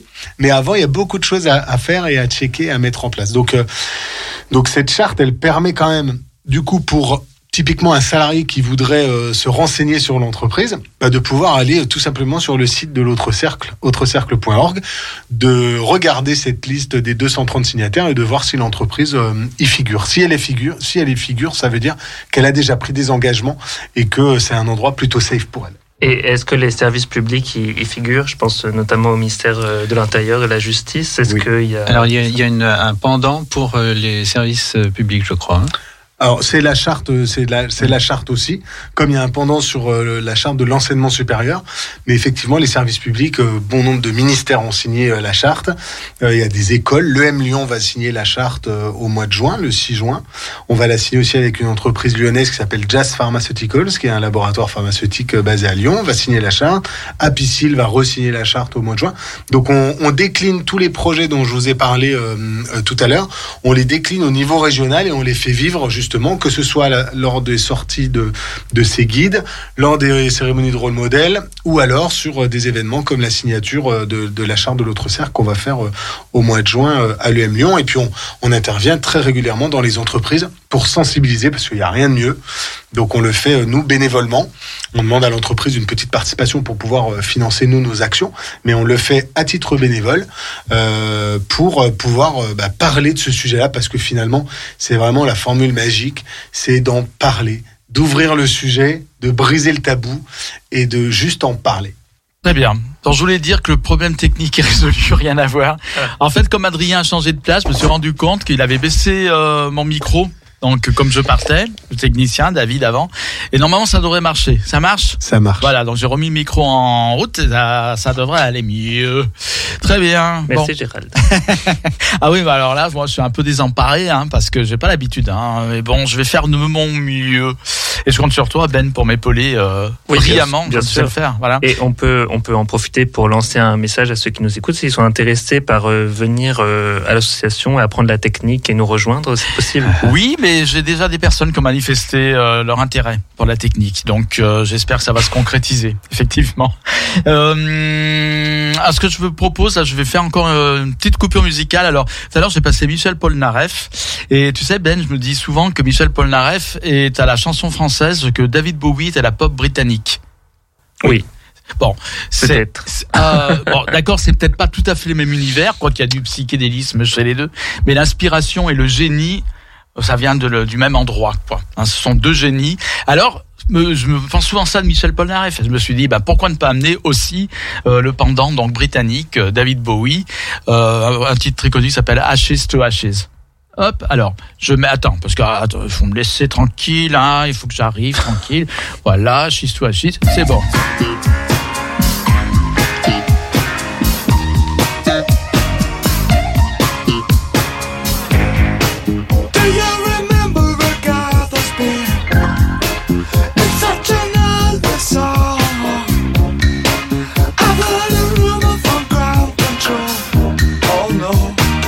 Say it's true. They got a message from the action man. I'm happy, hope you're happy too. I've loved all of needed love saw the details fall away. The shrieking when nothing is given, just pictures of girls and synthesis. And I ain't got no money But I'm hoping to kick, but this planet is glowing, glowing, glowing, glowing. Ashes to ash and funk to funky. We know Major Tom's a junkie, strung out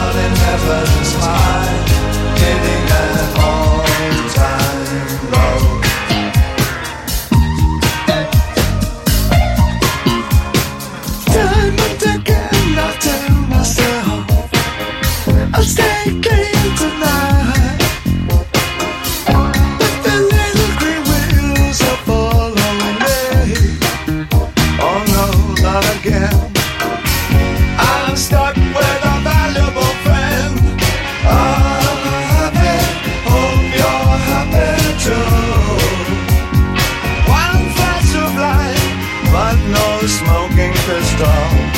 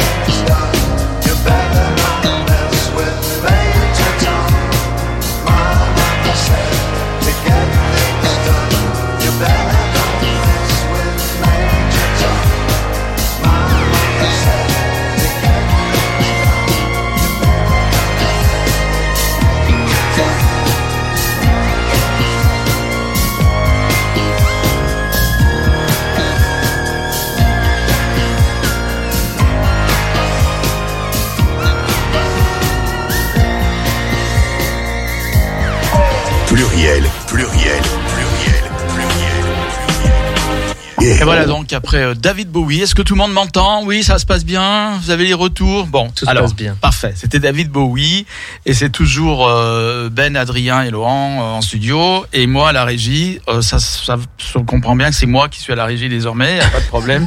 donc pas la peine de le repréciser. Alors, euh, je vais maintenant me tourner un petit peu vers Flag, vers Laurent à nouveau parce que eux aussi, euh, l'association Flag, eux et elle, donc chez Flag, ils ont euh, des des, des, des, des- des plans d'action très concrets puisqu'ils ont mis en place un notamment alors j'avais noté à quelque part un signalement flag. Est-ce que c'est bien le nom le nom exact Tout à fait, oui. Voilà. C'est ça. Alors de quoi s'agit-il? Alors, euh, signalement flag, c'est effectivement une des, comment dire, euh, une des actions euh, envers le, le public, on va dire, euh, qui a été mise en place par Flag. Donc, euh, c'est, ça revient, enfin, ça, c'est pas assez récent, hein, puisque ça date de, de 2020, euh, du mois de mai de 2020.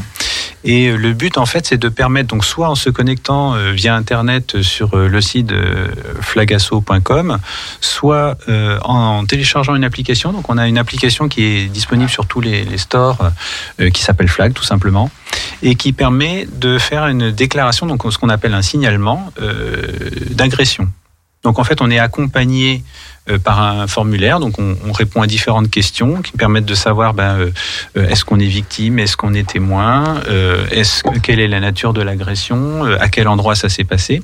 Et en fonction de ces informations-là, euh, eh bien, on va déjà pouvoir aiguiller la personne qui a fait la déclaration euh, vers peut-être une association qui va gérer le sujet, parce que bah, on ne traite pas une agression de la même façon en fonction de l'endroit où on est ou de la nature de l'agression.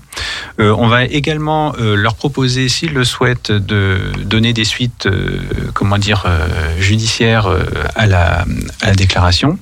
Et en même temps, ce qu'il faut savoir, c'est que tout à l'heure, je évoqué un petit peu. Certaines personnes n'ont pas forcément envie de déposer plainte, mais euh, souhaitent quand même que euh, leur euh, comment dire l'agression soit reconnue, qu'elle soit, enfin qu'ils puissent en parler à quelqu'un. Euh, des fois, on va voir euh, son psy pour parler de, difficultés, Euh, mais là, c'est au- c'est aussi important parce que Flag en fait met en place ce système-là pour accompagner les victimes, mais met aussi en place ce système-là pour avoir des statistiques sur ce qui se passe en termes de en violence LGBT+ dans la population. Et alors, avec l'idée quand même, c'est que si on ne remonte pas des problèmes, on peut considérer que les problèmes n'existent pas. Ils sont invisibles. On en parlait un petit peu tout à l'heure avec l'autre cercle. C'est pareil de manière, euh, enfin, concernant les agressions, c'est à peu près la même chose. C'est-à-dire que si on n'a pas ces informations, on peut pas aller voir les, les pouvoirs publics en leur disant, bah, voyez, euh, dans cette zone-là, il y a des problèmes de sécurité euh, pour les personnes LGBT+. Et là, on va nous dire, mais non, il n'y a pas de problème, il n'y a pas d'agression. Donc c'est important euh, déjà pour les personnes qui souhaitent faire la déclaration, qu'on soit victime ou qu'on soit témoin, de pouvoir euh, de pouvoir le faire. Et puis ça permet aussi de remonter ces informations. Et chaque année, euh, bah, à la date du 17 mai, en fait, on va publier un, rapport euh, des LGBT phobie au prisme de l'application Flag. Donc là, bah, moi j'ai encore dans les mains celui de l'année dernière. Dans quelques semaines, on aura celui qui parle de l'année 2022 et qui donne une visibilité de, de, ces, euh, de ces LGBTI-phobies euh, sur, euh, sur la France. Voilà. D'accord. Il y avait aussi, euh, indépendamment un peu de ça, même si ça rejoint un peu le problème de la, hum, par rapport au dépôt de plainte, de la qualification du dépôt de plainte. Euh, beaucoup de, souvent les, les, les policiers refusent de, de qualifier euh, euh, de, de homophobie, quoi, d'actes homophobes ou propos homophobes, etc., etc. Alors ça peut effectivement Mhm. arriver, et dans ce cas-là, Flag va. en fait, on a un pôle saisine chez, chez Flag qui peut accompagner les victimes dans le suivi de leur plainte.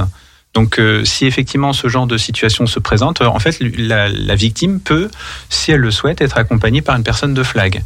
Donc, qui sera présente au moment de- du dépôt de plainte et qui pourra éventuellement faire en sorte que la déclaration soit vraiment prise en compte euh, telle que le souhaite euh, la victime. Tout D'accord. Voilà. Voilà. Donc cette application, euh, Mhm. effectivement, c'est un des dispositifs qui Mhm. a été mis en place par Flag euh, concernant, euh, euh, on va dire, l'accompagnement du public. Il y a un autre dispositif qui est assez récent, euh, qui est une euh, comment dire euh, une étude, une thèse sur les violences conjugales dans les couples LGBT+. Parce que une des difficultés aussi, c'est que que ça soit un, couple homosexuel, gay ou lesbien, eh ben on va considérer que finalement, certains dépôts de plainte pourraient être un peu tournés en dérision par euh, par le, la, la personne qui qui représente euh, l'ordre. Et donc, euh, il faut donner aussi en visibilité le fait que ça existe. Euh, que, que les violences conjugales existent aussi dans les couples LGBT+. Et donc, euh, c'est un sujet qui n'a pas été très étudié jusqu'à présent. Et donc, euh, cette thèse, elle vise justement à, à mettre en visibilité ces violences dans, dans la diversité des couples. Ouais. Alors je sais qu'il existe, euh, mais c'est un peu informel, mais une, une étude en cours euh, dans les hôpitaux de Toulouse notamment, Mm. par les hôpitaux civils de Toulouse, euh, sur justement euh, la, la fin, les, les, les, les, les- voilà les problèmes conjugaux, euh, la violence conjugale au sein des couples euh, LGBT. euh, mais c'est un peu informel, mais Mm. je sais par, par quelqu'un qui a qui, qui a, qui a eu euh, donc euh, affaire avec euh, ces hôpitaux dans ce cadre-là où il avait le droit de façon anonyme, il pouvait de façon anonyme témoigner, décrire comment ça se passait sur un formulaire qui était ensuite traité par les services euh, euh, psychologiques et euh, socio-psychologiques de- des hôpitaux. Voilà, c'est assez informel, mais bon, c'est vrai qu'il y, a- il y a très peu d'études là-dessus. Voilà, donc nous, on a un doctorant euh, qui, qui travaille sur sa thèse exprès sur le sujet Ouais. euh, chez Mm. Flag et, euh, et qui va se servir notamment des témoignages, qui Mm. peuvent être des témoignages effectivement, euh, bah, si- s'il n'y a pas de secret médical, euh, qui Mm. peuvent être remontés de ces établissements, ou même tout simplement euh, des dépôts qui, qui ont pu être faits auprès de la gendarmerie ou de la police. Alors, un autre point aussi euh, que je voudrais évoquer, euh, qui fait partie des actions de Flag, c'est qu'il existe maintenant un petit, euh, un petit macaron qui s'appelle En lieu sûr. Oui. Alors, de quoi s'agit-il? Alors, je vous ai parlé de l'application tout à l'heure. Cette Ouais. application peut aussi vous servir pour ça. Et le site également, le site web de, de l'association peut le faire. En fait, je ne sais pas si vous avez entendu parler de- du dispositif Safe Place qui existe aux États-Unis et au Oui. Canada. Mmh. Euh, bah, c'est un peu ça en fait. C'est la déclinaison en France de ce dispositif, c'est-à-dire que on va pouvoir identifier. Alors on par- vous, vous parlez du macaron là, donc le macaron peut identifier de façon visuelle euh, un établissement public euh, qui accepte les personnes euh, LGBT. Mais vous allez voir que ça c'est on, on élargit, hein, mais euh, qui euh, qui accepte les, les personnes LGBT euh, pour pouvoir les mettre en retrait d'une agression ou voilà d'une menace euh, éventuelle. Et puis, en- au passage, ça indique aussi quels sont les établissements qui sont LGBT friendly. Donc, c'est- assez intéressant. Alors, certaines personnes se plaignent que le macaron est un peu neutre. C'est vrai que l'arc-en-ciel, c'est un tout petit liseré autour du macaron. Euh, mais par contre, voilà, ce dispositif, il existe en tant que macaron à poser sur la vitrine ou sur la porte d'entrée de l'établissement. Et on a la possibilité également, grâce à l'application ou grâce au site web, de se géolocaliser et d'identifier les lieux donc ça, le dispositif s'appelle En lieu sûr. Donc euh, identifier les lieux en fait où on peut aller se mettre en protection si nécessaire. Donc la protection, ça veut dire tout simplement ben, euh, pouvoir déjà être euh, mis en, en- enfin être soustrait du danger et en même temps pouvoir éventuellement appeler le 17 ou le 112 si- ou le SAMU, etc. s'il y a besoin, si la situation l'exige. Voilà.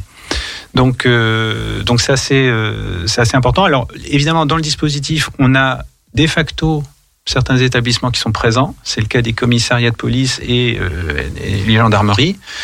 Certaines personnes voudraient éventuellement ne pas avoir à, comment dire à rentrer dans ces établissements-là pour pouvoir euh, se mettre en protection.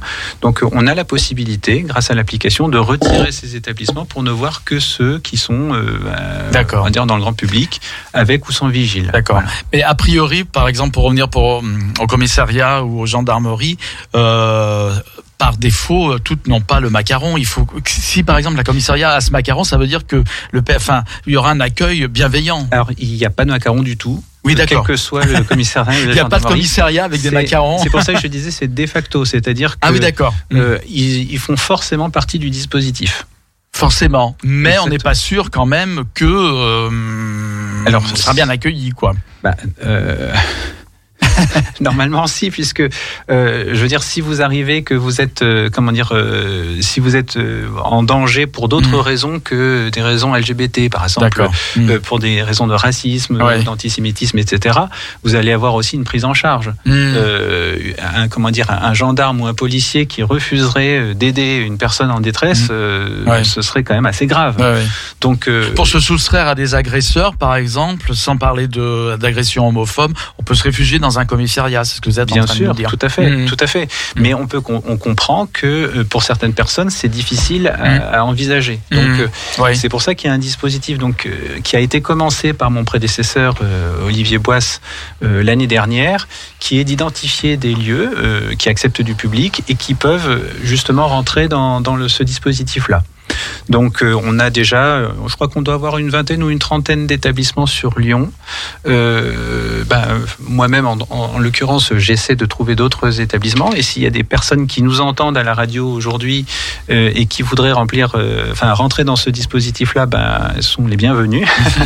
Parce que voilà, on a besoin. Plus on aura de lieux comme ça, plus on, on pourra, euh, on aura la possibilité de protéger des personnes euh, d'éventuelles agressions. On espère, enfin moi personnellement, j'espère que ça ne servira jamais. Ça voudrait Mhm. dire qu'on n'a pas eu d'agression euh, euh, dont il fallait se protéger.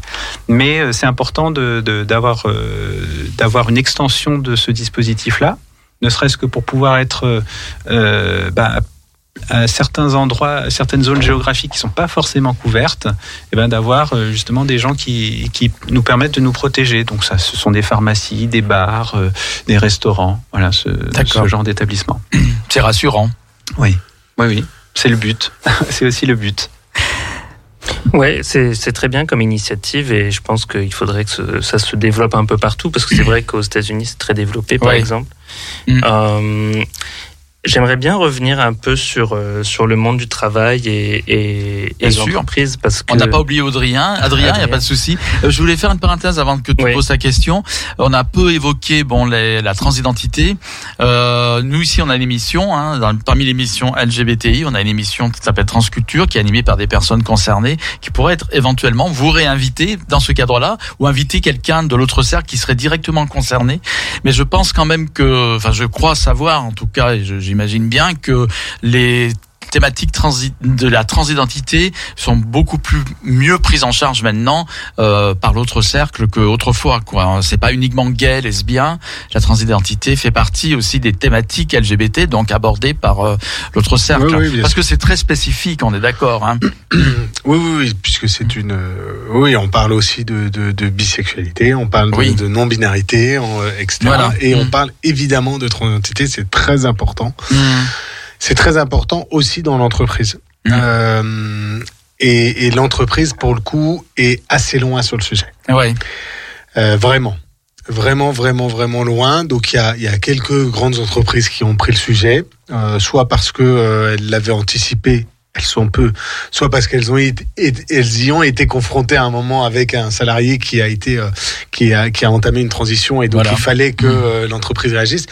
La réalité, c'est qu'aujourd'hui, nous, ce qu'on, ce qu'on conseille à, aux entreprises, c'est évidemment d'anticiper, de ne pas attendre d'être, euh, d'avoir un salarié ou une salariée euh, qui viennent les voir pour leur dire voilà à partir de lundi euh, c'est Michel et c'est plus euh, c'est plus Sophie Euh, mais que euh, finalement on puisse l'accompagner de manière bienveillante euh, Mhm. cette nouvelle Euh, c'est évidemment une des décisions les plus euh, les plus les plus difficiles euh, à, à, à partager dans sa vie donc il faut que ce moment-là il faut que la personne qui reçoit cette information d'entreprise que ce soit un RH un collègue ou un manager en fait on est déjà entendu parler ce que- ce qu'on dit c'est que le manager ou le RH n'a pas besoin d'être un grand expert du sujet et d'être formé pendant cinq jours pour comprendre exactement Mhm. le parcours de transition et que ça.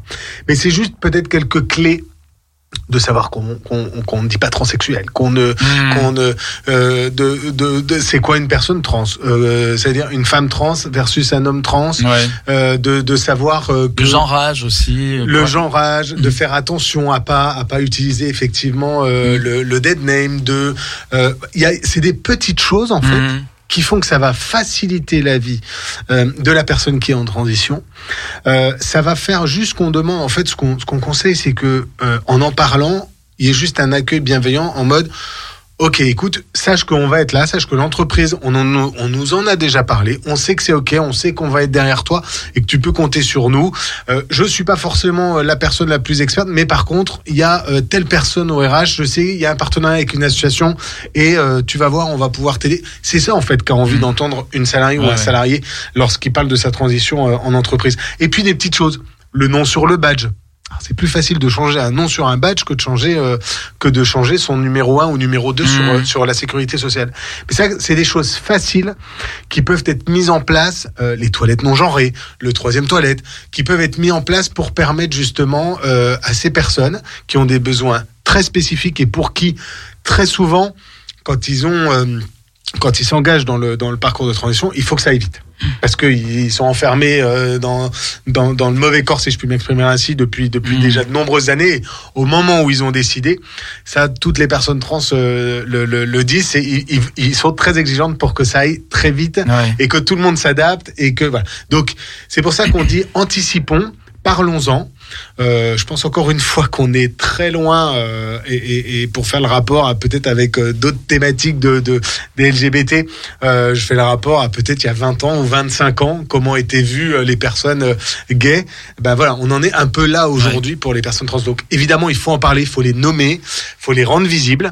Euh, à l'autre cercle, on a des personnes trans euh, et, et c'est très bien. Et il faut, euh, il faut, je pense que ça sera un des futurs chantiers de l'association, c'est de, de, de s'atteler à ce sujet. Moi, j'aimerais bien d'ailleurs que Léa euh, traite ce sujet euh, spécifiquement dans son émission Du qui s'appelle travail. donc Transculture. Voilà. Mais, mais j'allais en parler un peu justement euh, de transidentité, euh, pas que, mais en fait surtout de, de l'étape euh, du recrutement. Parce que en fait, euh, tout à l'heure pendant la pause, on parlait un peu de euh, du fait que la jeune génération qui arrive est de plus en plus exigeante sur ces sujets d'inclusion au sein des, des entreprises et peuvent euh, vouloir préférer des entreprises qui sont plus inclusives euh, et plus conscientes des sujets. Euh, et après, alors moi, je, comme je suis exactement dans cette période où je finis mon emploi, enfin, mon, finis mes études et je cherche un emploi, donc euh, je suis directement confronté à, à, à ce problème, c'est que on n'est pas euh, toutes et tous égaux en termes de, de choix de, des entreprises, parce qu'il y a des secteurs qui recrutent beaucoup moins que d'autres, et on n'a pas forcément le, le luxe de choisir où est-ce qu'on va, où on va travailler. Et du coup, comment, euh, comment s'assurer ou comment euh, on peut faire en tant que, que bah, chercheur d'emploi, chercheuse d'emploi, de pas euh, de pas être discriminé à l'embauche ou au CV et, et notamment cette question est encore plus euh, importante pour les personnes trans parce que justement euh, peut-être la photo correspond pas au nom et, et inversement. Euh, et donc euh, euh, qu'est-ce que est-ce que vous qu'est-ce que vous faites pour euh, justement accompagner ces, ces salariés peut-être qui ont besoin de euh, bah, d'accompagnement euh, oui. En fait, notre, euh, mon conseil, c'est la transparence. C'est peut-être difficile à assumer en entretien, lors d'un premier entretien, quand on veut vraiment le job, euh, de se dire, bah, je vais euh, peut-être me tirer une balle dans le pied en inscrivant sur mon CV que bah, j'étais membre du réseau LGBT de euh, de l'université ou euh, que je suis euh, animateur euh, d'une émission radio sur le sujet LGBT Voilà, gay par exemple. Par exemple ou que- voilà. Et mais en fait ça va vous rendre service. Ça va vous rendre service parce que si si vous prenez le risque d'arriver dans une entreprise qui n'est qui n'est pas euh, justement euh, LGBT friendly en fait vous allez être malheureux et au final, euh, ça va mal se passer et ça va mal se terminer, ou alors vous allez être malheureux pendant très longtemps, comme beaucoup le sont en entreprise. Hein. Je dis pas que tout le monde est tout le monde heureux. Donc, moi, mon conseil, je pense que c'est un discours qu'on porte plutôt à l'autre cercle, c'est le côté, c'est d'être transparent en fait, même de le mettre sur son CV et de poser la question en fait en entretien. Qu'est-ce que qu'est-ce que vous faites sur le sujet LGBT Est-ce que c'est ok? Voilà, moi je suis LGBT. Est-ce que c'est ok d'être LGBT euh, dans cette entreprise? Et là, vous, voyez la réaction. Si la réaction est mauvaise, ah ben moi je sais pas, on parle pas de ces choses-là chez nous. Bah, ça vous donne quand même une sacrée indication sur euh, l'entreprise dans laquelle vous postulez.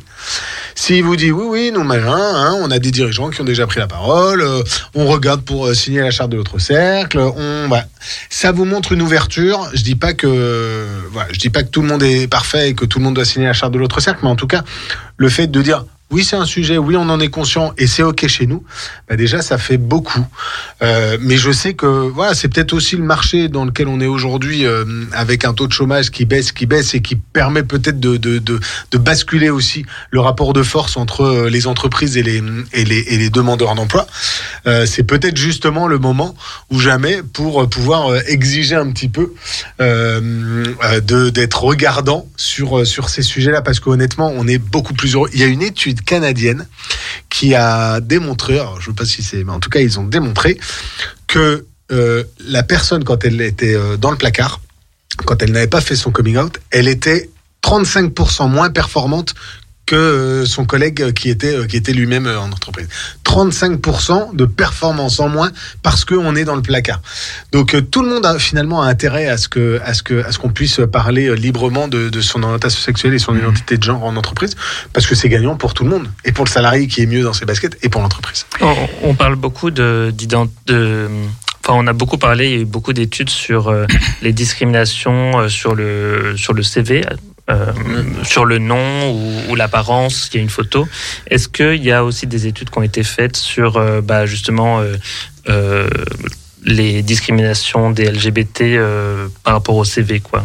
Ah oui, euh, au même titre qu'une femme a cinq fois moins de chances qu'un homme d'être reçu à un entretien lorsque le CV est nominatif, et donc il y a sa photo et qu'on voit que c'est une femme. Évidemment que les personnes LGBT, si elles, le- si elles, mais si elles le mettent, ont nécessairement, je pense mécaniquement moins de chances, mais finalement c'est un mal pour un bien parce que ça veut dire que euh, si vous l'assumez dès le début, vous allez être euh, mieux dans vos baskets et vous allez mieux choisir l'entreprise dans laquelle vous allez travailler demain. ou rester au chômage. ça, peut être une, une, une possibilité aussi s'ils ont du mal à trouver. euh, Écoute, on a aussi euh, des euh, personnes euh, demandeurs d'emploi à l'autre cercle, évidemment, qu'on Mhm. accompagne aussi, tout Ah comme on a des étudiants, évidemment, Ouais. et des retraités d'ailleurs. euh, aussi. Voilà, je vais être obligé de faire, on va être obligé de faire un peu court parce que malheureusement le temps passe trop rapidement. Euh, donc les rôles modèles, très rapidement, les rôles modèles, il y a une grande cérémonie, tout ça à Paris, j'ai vu, hein, c'est c'est vraiment un truc très très bien huilé. Maintenant, euh, c'est un peu hollywoodien. euh. C'est un peu hollywoodien, surtout Mhm. cette année, c'est au Grand Rex, Voilà. au mois d'octobre. Mm. Donc on est en pleine phase de, de candidature. Donc Ouais. si euh, vous souhaitez ou candidater ou nommer quelqu'un Mm. dans votre entreprise, dans vos amis, euh, dans votre famille, où vous dites, bah lui, elle, c'est un rôle modèle, soit allié, soit rôle modèle LGBT, vous pouvez euh, nommer sur le site de l'autre cercle. C'est en ce moment, on est en pleine, en pleine campagne, si je puis m'exprimer ainsi, de, de recrutement, de nomination de nos rôles modèles 2023, effectivement. Alors, à la fin de l'émission, on donnera euh, les coordonnées justement, hein, comment vous retrouver sur les réseaux sociaux, etc., que ce soit pour Flag ou pour euh, l'autre cercle. Euh, très rapidement, je vais parler de moi. J'adore, je peux pas m'en empêcher. Dans, dans chacune de mes émissions, il faut que je raconte une anecdote à mon sujet. Et moi, dans une vie en passée, dans une autre vie, je travaillais donc euh, dans une grande entreprise de transport, etc. Bref, j'ai pas insisté là-dessus, mais moi, j'ai été plus ou moins outé euh, petit à petit euh, de moi-même. hein. Et en fait, j'étais un peu devenu une PD de service, par contre. Et là, c'est une autre façon de voir les choses. On m'attribuait euh, l'idée que bah, on va retrouver Gérald à la machine à café, on va bien rigoler, euh, il va nous raconter son week-end, ou il va nous raconter des conneries, tout ça. Et c'était un peu ça, j'étais un peu le clown de service. Et un, un comment dire, de façon un peu... euh, Insidieuse. insidieuse, mais aussi de moi-même, je rentrais dans ce jeu-là. Voilà, c'était une manière pour moi de me faire accepter. Néanmoins, quand il y a eu des postes euh, à pourvoir, j'étais jamais euh, les postes plus importants dans la hiérarchie. C'était toujours les autres qui passaient avant moi. Moi, j'avais jamais droit à aucune promotion parce que j'étais le PD de service. C'était bien rigolo, mais à, à quelque part, j'étais pas toujours très fiable au niveau professionnel finalement. Donc, on pouvait pas lui, on pouvait pas lui donner un poste de responsabilité. Ce qui rejoint aussi un peu le sexisme d'ailleurs entre Ça parenthèses. s'appelle de la discrimination. Voilà. Et si effectivement, euh, Mais ça n'était pas euh, verbalisé comme discrimination. Vous voyez ce que je veux dire? On m'a pas dit, toi, parce que t'es PD, tu auras pas ce poste. Mais je le ressentais comme ça, en Ah tout oui, cas. mais c'est de la discrimination. Je Mm. rappelle que le cadre légal, hein, discrimination en raison de l'orientation sexuelle, c'est 45 000 euros d'amende et Mm. 3 ans d'emprisonnement. Bah, après, pour moi, euh, il fallait le prouver parce qu'on allait me dire, mais vous êtes bien intégré, tout le monde sait que vous êtes gay, euh, vous avez des copains partout dans l'entreprise, tout le monde vous recherche pour parler avec vous, etc. Alors, ce qui est intéressant, c'est que sur ce sujet, de la discrimination. Mm. Depuis quelques années maintenant, la charge de, tra- la charge de la preuve est pour l'entreprise. C'est Mm. à l'employeur de prouver qu'il n'y a pas eu de discrimination. Donc demain, vous êtes salarié, vous pensez être victime de discrimination Mm. en raison soit de votre euh, âge, de votre, il y a 25 critères de discrimination qui sont établis par la loi. Euh, vous portez plainte contre votre employeur, c'est à lui de prouver qu'il ne vous a pas discriminé et d'apporter la preuve, donc en comparant à compétences égales les résultats, les objectifs, les Qu'autant dire, euh, l'entreprise, elle est un peu euh, Mm. flippée parce que avant de prouver qu'elle n'a réussi- qu'elle n'a pas discriminé, Mm. donc euh, c'est pour ça aussi que les entreprises ont tout intérêt à mettre en place beaucoup de choses pour Ouais. réduire et voire ne plus faire exister les discriminations Ouais. parce que c'est un très gros risque pour elles. Très bien. Donc, il nous reste encore 15 minutes et j'ai des annonces à faire. D'abord, je voudrais parler du mariage pour tous, puisqu'on fait les 10 ans du mariage pour tous, de l'instauration de la prom- la la- l'application de la loi mariage pour tous. On se souvient à l'époque, il y avait eu euh, évidemment euh, beaucoup de débats houleux à l'Assemblée, beaucoup de manifestations aussi dans les rues à l'époque. Et euh, on- vient de voir par contre justement euh, Gérald Darmanin qui vient de dire bah si j'avais su bah j'aurais pas été si méchant à l'époque. Voilà, il a fait un peu son mea culpa. Euh, bon, il est revenu sur euh, il a dit qu'il regrettait ses prises de position qui sont euh, très opportunément ressorties d'ailleurs plusieurs fois d'ailleurs hein, notamment quand il a été nommé au ministère de l'Intérieur. Et puis maintenant on ressort effectivement toutes les déclarations qu'il avait fait à l'époque disant que c'était des réformes néfastes qu'il ne marierait pas les personnes de même sexe c'était merde Tourcoing etc., etc. Maintenant il dit ah je regrette je regrette comme le fait d'ailleurs Christophe Béchu. Enfin il y a plein de membres du gouvernement actuel qui étaient opposés à l'époque et qui regrettent. Bon qu'est-ce que vous en pensez? C'est euh, sincère Ben? Est-ce que c'est sincère Ben? Qu'est-ce qui est sincère en politique Voilà. euh, quand on dit. cherche une, une- à rester en poste euh, pour le plus longtemps possible Je Mhm. pense que s'ils font juste avec euh, les vagues, euh, les, les vagues de popularité ou d'impopularité, euh, voilà. Bon, Après, on se demande si parfois la politique n'est pas, les gens ne sont pas que dans la posture. Il y a quelque Mm. part la posture, ça mêle, ça fait penser aussi à de l'imposture. C'est ça le problème. De Oui. posture, on passe vite à l'imposture. Après, je veux bien croire qu'il y ait, y ait des, des évolutions euh, Ouais. sur de, de leur position, quoi. Pour- Pour de vrai, qui, qui regrettent vraiment. C'est vrai que maintenant, il y a, il y a des personnes qui sont euh, ouvertement euh, homosexuelles au gouvernement. Ouais. Euh, et euh, ça peut ça peut avoir euh, ça peut aider quoi. Mm. quelque part ça peut avoir une influence. Mais après est-ce que ça se transmet en action concrète? Euh, je ne sais pas. Mais après bon 10 ans du mariage pour tous c'est quand même une, une belle avancée. Et euh, bah je j'en profite pour fêter euh, 10 ans de mariage de nos premiers euh, mariés euh, de l'époque je me souviens plus de leur nom mais Ouais, c'était à Montpellier, je crois. à Montpellier Mm. voilà Et ben justement, pour fêter les 10 ans du mariage pour tous, il y a un, moyen très simple, c'est d'aller sur Internet et d'aller visiter une exposition virtuelle qui a été créée donc spécifiquement à l'occasion de cet anniversaire euh, par euh, une personne qui s'appelle Didier Reynaud. Alors je le salue parce que je sais qu'il m'écoute ce soir, euh, qui est un photographe, qui est directeur d'une agence de conseil équitable spécialisée dans la transition sociale, écologique, les droits humains. Et euh, donc euh, il a récupéré plein de matériel qu'il avait enfin plein de photos qu'il a fait à l'époque euh, de d'il y a dix ans donc de, l'époque du mariage pour tous etc et il y a quelqu'un qui me dit finalement tu t'en sors. Voilà par, par rapport à la technique. Oui je, je, fais, je fais ce que je peux. Alors du coup euh, 30 ans donc, qu'est-ce que je raconte? 30 photos une trentaine de photos voilà dans cette exposition qui sont donc toutes été faites par euh, Didier Reynaud qui a donc mis en ligne cette exposition virtuelle alors c'est très bien fait. En plus c'est très intrusif euh, c'est très simple d'utilisation. Avec la petite souris on se balade dans les couloirs de la salle d'exposition. Il y a un étage il y a photos sur les murs. On peut s'arrêter sur les photos les agrandir. Il y a une musique de fond il y a des commentaires pour chaque photo. Il y a des, comment dire aussi des, hum, euh, des des extraits de discours de l'époque euh, notamment la promulgation de la loi enfin la proclamation des résultats à l'Assemblée nationale euh, etc etc alors il- je sais, je j'espère que je vais rien oublier parce que je, je voudrais quand même. euh, Mais, mais c'est vraiment bien. Moi, j'ai été. Il faut 50 minutes. Il faut prévoir au moins 50 minutes. hein. C'est quand même. Oui. C'est une véritable expo. Hein. C'est c'est vraiment. On est vraiment dans- en immersion totale. Euh, Alors, qu'est-ce que j'aurais oublié Euh, L'essentiel, me dit Dédi Reynaud, c'est de dire que c'est une expo, une expo gratuite en ligne. Voilà, immersive avec des audios qui témoignent des luttes LGBT de l'année du mariage. Donc je vais donner évidemment le nom du site. Euh, et le- l'expo est soutenue par pas mal de partenaires. Et ça, ce qui m'intéresse aussi, c'est que parmi tous les nombreux partenaires de l'exposition, il y a l'association Les Mémoires Minoritaires, qui est lyonnaise, qui est euh, basée à Vaux-en-Velin. Et euh, je salue Roméo aussi, qui en est euh, un des responsables et le créateur de l'association, et qui a, qui a en- donc un des partenaires hein, de, de cette euh, de cette exposition Mémoire minoritaire, donc qui œuvre pour l'archive LGBT, hein, pour la création d'un centre d'archives aussi à Lyon, euh, comme euh, il en existera un peut-être un jour en, à Paris. Et du coup, euh, voilà. Donc, qu'est-ce que je pourrais avoir omis encore? Non, je crois que j'ai tout dit. Voilà. Il y a des surprises. Voilà. bah, Il y a des surprises dans l'expo, des témoignages, des extraits de discours, c'est ce que je disais, euh, etc., etc. Mais euh, ça vaut le coup. Alors, je vais donner le nom du du site. Il faut aller donc euh, sur le site conseil-équitable.com.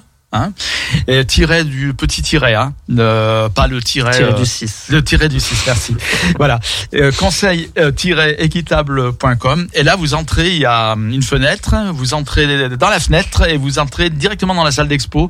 Et toutes les photos, donc, euh, de manifs, de, de témoignages, etc., sont sont là et c'est très très bien fait, très intéressant et très accrocheur. On, on a vraiment envie de, de suivre de, de- les dédales de l'exposition, les couloirs de l'exposition comme ça, pour nous retremper un petit peu aussi dans cette période euh, qui a été une période très mouvementée, comme on se souvient.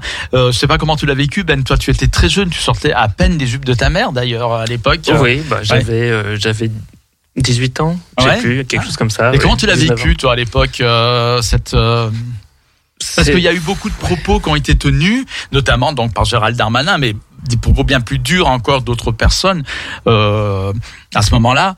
Bah, ouais, c'était un peu dur, mais ça, ça donnait plus l'impression, euh, ouais, d'une d'un retour en arrière euh, temporaire. Euh, Ouais. ouais, où euh, finalement euh, on se dit, bah, ouais, les gens se révèlent. J'ai l'impression que il y a eu Mhm. beaucoup de, de gens qui n'ont pas osé dire quoi que ce soit, Mhm. qui n'ont pas osé révéler leur homophobie, homophobie justement, Ouais. qui sont sortis du placard. Ouais. Ah oui, nous on veut pas du mariage pour tous, Mhm. c'est dégueulasse, machin. Et, et finalement, en fait, pff, ouais, je, je m'attendais. C'était, c'était très dérangeant, mais en même temps, ça, ça m'a pas surpris et je savais que ça durerait pas quelque part. Mais Ça a été quand même révélateur d'un certain fond de conservatisme encore bien présent dans la société française. ouais, ouais, c'est ça, et qui Mm. finalement euh, se, se ressent peut-être euh, dans les sondages euh, aujourd'hui, mais Mm. encore, en- encore un peu. Mais euh, ouais, je. Ouais. Je ne sais pas. Après, ce que j'observe au niveau mondial, c'est que j'ai l'impression qu'il y a un ralentissement justement des, du nombre de, de nations qui euh, qui euh, légalisent le, le Ouais. mariage euh, homo. Mhm. C'était très, euh, beau- c'était très en, en accélération pendant quelques années dans, durant les années 10. Ouais. Et là, depuis le début des années 20, finalement, euh, bah, c'est peut-être un ou deux par an qui légalisent, Mm. mais c'est de moins en moins euh, répandu. Et au contraire, on voit qu'il y a plusieurs pays qui renforce euh, les qui renforcent, législations euh, voilà. anti-LGBT. Et Donc, ça, euh, c'est dans un contexte géopolitique très précis, d'ailleurs. Mais on en avait un petit peu parlé ici, mais c'est vrai que c'est un sujet intéressant aussi. Euh, la géopolitique par rapport euh, comment les, les thématiques LGBT sont prises un peu en otage par la géopolitique, euh, le monde actuel, ce qu'on vit un petit peu. euh, voilà, la, la, la formation de nouveau, à nouveau de deux blocs euh, quelque part, euh, comme à l'époque euh, de l'Union soviétique, il y avait le monde occidental, il y avait euh, le, le bloc soviétique. De- Maintenant, on, on voit deux blocs encore qui s'articulent de façon très radicale et très binaire en fait. Et les Mhm. thématiques LGBT sont souvent euh, sont font partie des, des, des, des sujets pris en otage par cette euh, rivalité idéologique, je dirais, qui s'est instaurée maintenant, qui se réinstaure euh, à l'heure actuelle. Oui, sur, sur un fond de crise écologique et, et sociale, enfin Voilà. environnementale et sociale, qui, Voilà. qui invisibilise un peu ces sujets. euh, Oui. Voilà. Enfin, depuis le Covid, en fait, où euh, on se, voilà, il y a, c'était plus la priorité, quoi. C'est ça. Bon, bah, il va me rester à conclure. Pour conclure euh, l'émission, euh, je voudrais que déjà nos invités nous rappellent justement comment on peut aussi euh, rejoindre, euh, avoir des informations euh, sur les réseaux sociaux, notamment de l'autre cercle. On va commencer par l'autre cercle, donc Adrien. Alors, euh, ben, on a un site qui s'appelle autrecercle.org Mhm. sur lequel vous allez re- retrouver toutes les informations. Donc évidemment, si vous avez envie de nous rejoindre, on est, euh, on sera ravi de pouvoir euh, vous accueillir en tant que juste membre adhérent pour profiter au- des moments de convivialité, des repas, des pique-niques, des animations qu'on met en place. Ou si vous souhaitez euh, vous investir un peu plus et devenir bénévole, on se réunit une fois par mois, le premier mercredi soir de chaque mois au centre LGBT de Lyon. Et euh, on organise des dîners trimestriels. Il y en a un mercredi prochain. Et puis on organise euh, bah, des événements. Euh, Rendez-vous si vous le souhaitez le 6 juin à l'EM Lyon pour euh, participer euh, à la signature collective de la serre de notre cercle. On présentera l'étude, voilà. On présentera le guide des alliés. Donc ça va être, on a une enseignante chercheuse de, de l'EM Lyon qui va, qui travaille sur ces sujets, euh, qui va, qui va nous apporter des données aussi très intéressantes. Donc voilà, n'hésitez pas à nous suivre sur le LinkedIn de l'autre cercle et sur le site internet. Voilà, de toute façon, tout sera remis aussi sur les réseaux sociaux de, de l'émission. Quant à Flag, Flag, donc le, site c'est flagasso, donc tout attaché, hein, euh, f l a g a 2 s o.com. Vous trouverez les liens, donc vous aurez les informations concernant l'association, euh, bah, les informations que je vous ai données aussi tout à l'heure concernant les dispositifs en lieu sûr, signalement Flag, euh, la possibilité de télécharger l'application. On est présent aussi sur les, réseaux sociaux, donc sur Facebook, sur Instagram, Twitter, LinkedIn également. Donc, euh, et puis si vous le souhaitez, alors nous on ne fait pas de, non, on ne fait pas de permanence au centre LGBTI de Lyon, mais par contre euh, vous pouvez demander à avoir les informations concernant euh, Flag. Donc on a mis des flyers et, et on peut, euh, comment dire, on peut avoir également les informations de contact, notamment si vous voulez prendre contact avec moi, ben, c'est également une, une possibilité via le centre. Voilà. D'accord, donc euh, tout ça en- encore sera sur les réseaux sociaux de, des émissions. Je, je voudrais donc bien préciser que Flag peut aider. C'est très important qu'on le répète, les gens qui sont dans des difficultés pour porter plainte notamment. Tout à Flag peut servir d'intermédiaire. Ce sont des alliés de la communauté LGBT. Et je voudrais aussi inciter à par rapport à l'autre cercle, même si vous êtes un petit employé dans une petite entreprise où il y a cinq personnes, vous vous faites traiter de PD, allez voir l'autre cercle. C'est pas réservé aux cadres, c'est pas réservé aux grandes entreprises. On est, C'est- d'accord. C'est pas que tertiaire. Exactement. Voilà. Toutes les, dès qu'on est salarié, en fait. Donc Mhm. salarié, on peut être salarié de plein de, Mhm. de- de- d'entités différentes. Donc oui, et on fait, on aime aussi beaucoup. On s'est rapproché ces derniers mois de, on veut travailler sur l'interassociatif. On s'est rapproché du centre LGBTI de Lyon. Euh, si aussi d'autres adhérents, d'autres associations peuvent euh, rencontrer des difficultés euh, dans le monde du travail, elles savent qu'elles peuvent Mhm. compter sur l'autre cercle Ouais. pour les aider, pour les accompagner. On a ensuite tout un tissu avec nous, des avocats aussi, en droit du travail, etc., qui peuvent les aider. Donc euh, voilà, vous n'êtes pas seul et on peut vous aider, on est là pour ça. Très bien. Ben, en tout cas, merci euh, Adrien, merci Laurent d'être venu au nom de l'autre cercle et de Flag. Euh, ben, je te remercie aussi d'être venu encore une fois euh, De me rien. supporter. voilà. Et, et je voudrais finir l'émission donc en parlant d'un artiste, peut-être je sais pas si vous connaissez, s'appelle Nicolas Bacchus. Alors Nicolas Bacchus, un il existe depuis très longtemps. C'est un auteur, compositeur, interprète. Enfin, il interprète aussi les chansons des autres, mais aussi ses propres chansons qui existent depuis euh, 25 ans. Mais il est très intimiste, c'est sûr. Il n'est pas très médiatisé, mais il fait des choses très bien. Et il se trouve qu'en ce moment, il sort un nouvel album et que ce nouvel album, il en fait la promotion. Et il est fréquemment de passage dans la région Rhône-Alpes, qui apparemment il aime bien. Euh, on l'a vu déjà au tout bout de champ à Lyon. Il va revenir à tout bout de champ le 3 euh, mai donc à Lyon. Le 13 mai, il sera à Saint-Marcelin dans l'Isère. Il, passe aussi à la salle Épale très régulièrement à la Ricamarie dans le 42. Tout ça pour parler de la région Auvergne-Rhône-Alpes. Alors pourquoi j'en parle aussi? Parce que Nicolas Bacchus, outre que c'est un artiste euh, bien, il fait des choses bien intéressantes euh, et très écoutables et très intelligentes. C'est aussi quelqu'un une des rares personnes, je trouve, c'est assez rare, qui dit je suis bisexuel. Et je trouve que c'est rare de trouver quelqu'un qui revendique sa bisexualité. Voilà. Donc ça se ressent évidemment dans son répertoire. Il a un répertoire très vaste. Il parle de tous les sujets. Y compris de politique d'ailleurs, mais il parle aussi beaucoup de ses relations avec les garçons. Il y a une chanson d'ailleurs qui s'appelle Je couche avec ton fils, voilà, c'est clair. Une chanson sur les saunas, voilà. Et puis là, et il y a une chanson qui s'appelle Les Uniques, alors, qui est un peu plus euh, profonde, on dirait dans le sens où euh, il évoque les sentiments amoureux et euh, entre garçons, évidemment, cela va de soi. Quoi qu'il aurait pu, il peut parler aussi des filles, puisqu'il est, il est, il le dit, il le revendique bisexuel, et moi ça, je trouve ça très bien. La lettre B de LGBT existe, et cette chanson s'appelle Les Uniques. Alors c'est pas tiré de son dernier album, celui qu'il est en train de promouvoir, mais d'un album précédent, et on va se terminer donc avec Les Uniques que de Nicolas Bacchus et encore merci beaucoup et à la semaine prochaine pour l'émission Fast Track, mission musicale. À bientôt. À bientôt.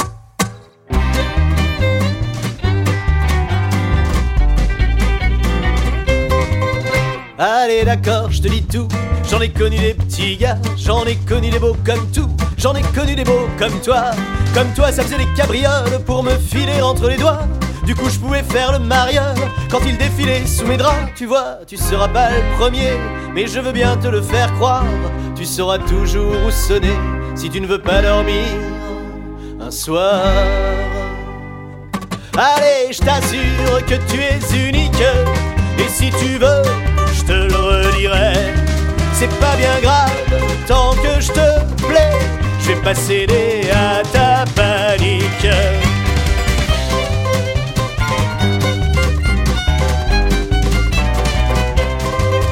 Bon bah d'accord, t'es sensible. Alors s'il faut que j'insiste, je dirais que c'est irrésistible. Les petits gars qui me résistent. Quand on fait non de la tête, le corps fait parfois le reste.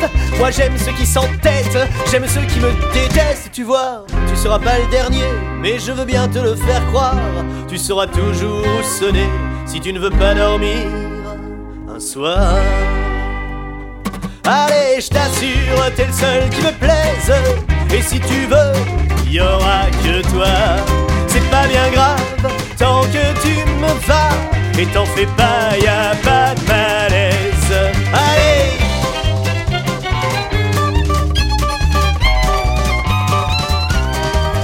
Ouais, mais bon, t'es pas certain. Combien y en a eu avant? Est-ce qu'en ce moment j'ai quelqu'un? Et puis toi là-dedans? Alors, j'ai pas quelqu'un, j'ai quelques-uns, mais je serai entier avec toi. On sera deux et on sera bien, sauf si tu veux qu'on soit trois. Mais non, tu seras pas partagé, et t'as même pas besoin d'y croire. Mais t'auras toujours où aller, si tu ne veux pas dormir un soir. Allez, je t'assure, t'es pas ridicule. Faut pas que tout ça t'embarrasse. C'est pas bien grave, tant qu'on s'embrasse. Tu seras le plus beau de mes Jules. 5,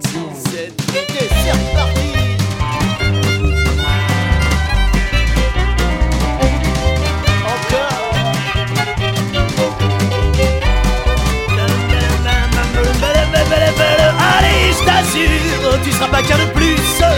Oublie tes vieilles leçons de morale. C'est pas bien grave tant qu'on se parle. Y a pas meilleur Dieu que Bacchus. Tu vois, tu seras pas lésé. Pour ça au moins tu peux me croire.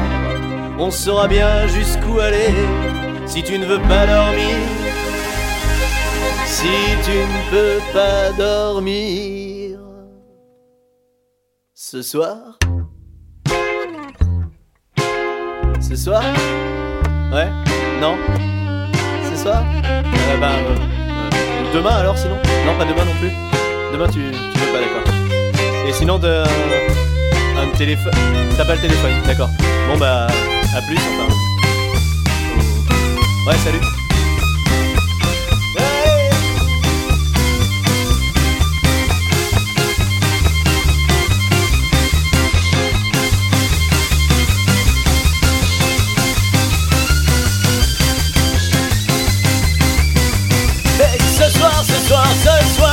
ce soir, ce soir, ce soir, ce soir.